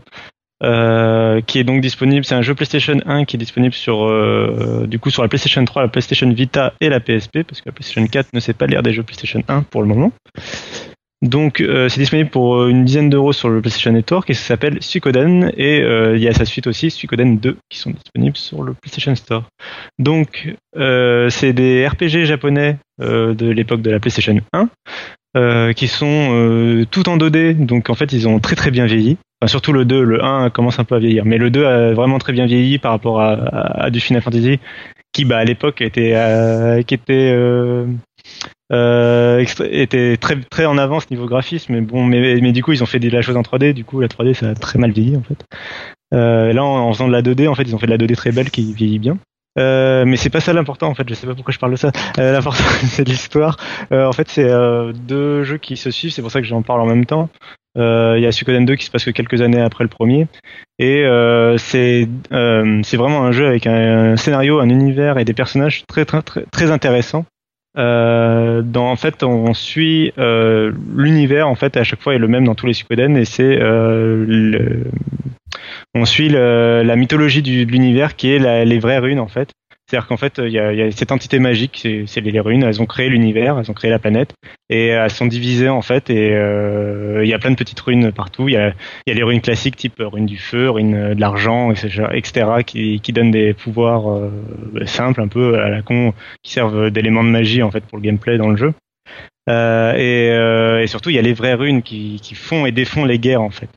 Euh, et donc la première, euh, le premier jeu se raconte l'histoire de la, rune, la guerre de la rune porte et le deuxième euh, raconte l'histoire de la rune de l'épée et du bouclier. C'est des vraies runes.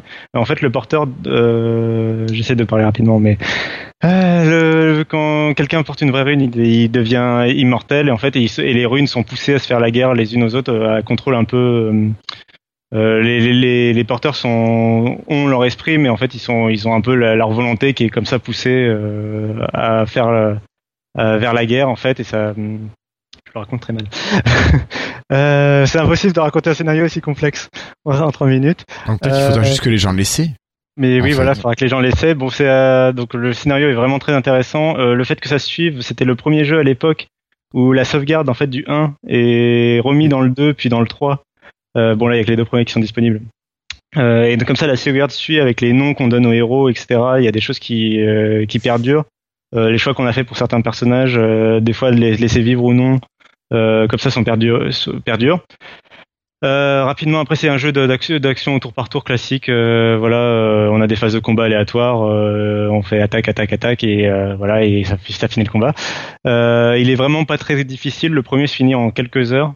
Le deuxième est beaucoup est quand même beaucoup plus long et beaucoup plus intéressant mais je conseille quand même de faire le premier parce que voilà il utilise la sauvegarde et, et ça pose l'univers euh, malheureusement pour l'instant ils sont en anglais alors que le 2 était sorti en français à l'époque en France avec une traduction toute pourrie euh, mais pour l'instant, malheureusement, ils sont en anglais. Donc euh, bon, c'est de l'anglais écrit, donc du coup, ça passe mieux. Mais mais bon, pour l'instant, c'est quand même en anglais, donc c'est un peu dommage. J'espère qu'ils proposeront une traduction. Euh, faut savoir qu'en émulation, il y avait une, traduction non officielle pour les gens qui étaient assez intéressés comme pour ça. Mhm. Et euh, voilà. Et euh, c'est un des autres principes du jeu quand même que je vais dire avant d'arrêter de, parler. Euh, c'est euh, c'est euh, que on, on crée un château pour les gens qui ont joué à Dragon Age 3 euh, il y a pas longtemps. Ils reconnaîtront le principe euh, qui a été un peu pris de Suikoden ou de Mass Effect. Euh, c'est euh, donc on tombe à chaque fois dans les Suikoden dans- sur un château, une installation comme ça, et on va recruter des personnages partout dans l'univers Euh, des, ça peut être un cuisinier, ça peut être le mec qui va te faire un ascenseur, ça peut être juste un mec qui raconte des histoires. Et en fait, ils vont comme ça peupler ton château et euh, chacun a sa propre histoire, chacun a sa propre ligne et tout. Et, euh, et ils racontent tous et ils participent un peu tous au scénario et, euh, et s'encouragent comme ça à, à rencontrer les 108 et quelques personnages par- par jeu quand même. D'accord, donc ça fait du monde. Et voilà. Mm. Et donc c'est vraiment un super jeu et je suis, dé- je suis dégoûté de mal l'avoir raconté, mais c'est vraiment un super jeu et ça coûte que 10 euros. D'accord. Ok, ben merci beaucoup Cassim. Euh, David, peut-être un petit un petit freetail?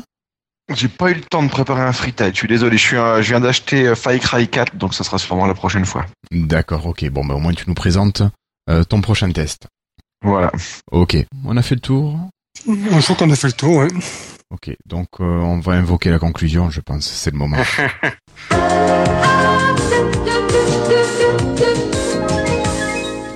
Voilà, bon, après, oui, invoquons, après deux heures et Final demie de, Fantasy.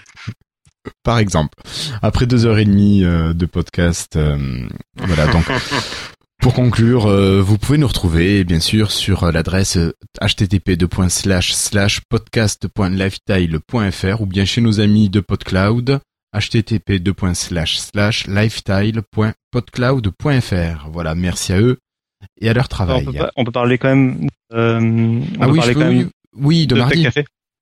Donc euh, mardi dernier, nous avons eu la chance, Cassim et moi, d'être invités euh, dans un épisode de, je crois, le numéro 10 de Tech Café, euh, où on a été invité pour parler plutôt spécifiquement de Windows 10 et de la conférence euh, du 21 janvier. Euh, donc c'est un épisode qui est en train d'être mis à jour ou qui vient d'être mis un instant à jour au moment où on parle, où on enregistre. Parce Euh, que là, il est pas sorti à l'heure où je vous parle. Alors, euh, pour Il, était en, ouais. il était en cours, il était en cours de- d'upload, je crois. Oui, il a été en cours Ah. d'upload, il a, il devait être trop gros, donc il a modifié, voilà. Et vu que je suis dedans, euh, je suis un gros bavard, du coup, il met du temps à être uploadé. Voilà, disons qu'on on a presque la doublé la durée du podcast. Ça doit être le 10 en fait. C'est le Ça, 10, oui, épisode oui. 10. Ouais, Oui, moi je l'ai pas encore dans mon lecteur. Non, il apparaît pas hein, pour l'instant. c'est Normal. Non, non. Mais voilà, donc vous devriez nous entendre dedans. Voilà, voilà. Euh, quelque chose d'autre à rajouter, Cassim Non? Oui, la mission est pas assez longue. L'émission est passée. Euh, non, mais bon. Bref, euh, en fait, suite à une suggestion de Paul Ferrott dans le, le po- podcast Windows Weekly, j'ai créé un truc sur User Voice, euh, une petite suggestion sur User Voice qui a déjà 1500 votes. Oh Et donc, euh, bah, je voulais la partager rapidement. Euh, c'est euh, pour euh, euh, proposer à Microsoft de empêcher ses, des- ses constructeurs de continuer à pourrir leur, leur ordinateur portable avec des versions de décès de, de Norton et toutes ces Ah, conneries oui. euh, qu'ils foutent. Vu que la licence de Windows, avant ils avaient ils faisaient ça parce que la licence de Windows était chère en fait, mais maintenant la licence de Windows elle est quasi gratuite, ou elle- ils la payent une vingtaine de dollars à tout casser. Donc ils, qu'ils nous arrêtent de nous faire chier avec leur Norton et leur McAfee à la con. Et euh, donc en gros je suggère à Microsoft de, bah, en échange de cette, de cette licence qui est pas chère ou gratuite, bah, de de un peu empêcher, comme ils le font avec Windows Phone finalement, d'empêcher euh, les, les constructeurs tiers de pourrir l'expérience, quoi. Comme ils l'ont fait, comme les constructeurs tiers le font avec Windows et comme ils l'ont fait avec Android, quoi.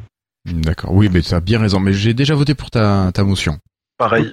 Donc euh, tu me remettras le lien, s'il te plaît, dans, le- dans les notes, puis qu'on la rajoute. euh, Il faut la faire tourner. Voilà, faut la faire tourner. Euh, bon, mais quelques petits remerciements. D'a- D'abord des remerciements à ceux qui nous ont laissé des commentaires euh, sur le sur le site. Euh, Étienne Schneider, Fabrice de Becker et Le Dipreux qui nous ont laissé des messages sympathiques. Merci à vous. Un grand merci à nos auditeurs fidèles du soir, euh, Delph, euh, Olivier Deré, Popito, Étienne à nouveau, Isarior et tous ceux qui sont passés et qui n'ont pas pu rester. Voilà, donc on vous rappelle qu'un petit commentaire, ça nous fait toujours plaisir. Vous pouvez aller sur le, le site de Lifestyle, sur le, la page du, du billet de l'émission, ou bien sur Facebook, hein, voilà, ou bien sur iTunes. Si jamais vous utilisez cet outil étrange, vous pouvez laisser euh, quelques étoiles. Donc messieurs, euh, un grand merci à vous tous pour votre participation. Surtout un grand merci à notre invité Pierre Lagarde qui nous a fait découvrir un petit peu autrement les, les Tech Days. Ça donne vraiment envie d'y participer. Et nous, on vous donne rendez-vous dans euh, ah ben dans deux ou trois semaines, on verra selon euh, les calendriers de chacun. Messieurs, je vous dis au revoir, à très bientôt et puis euh, à la prochaine. Bonne soirée à tous. Bonne soirée à tous.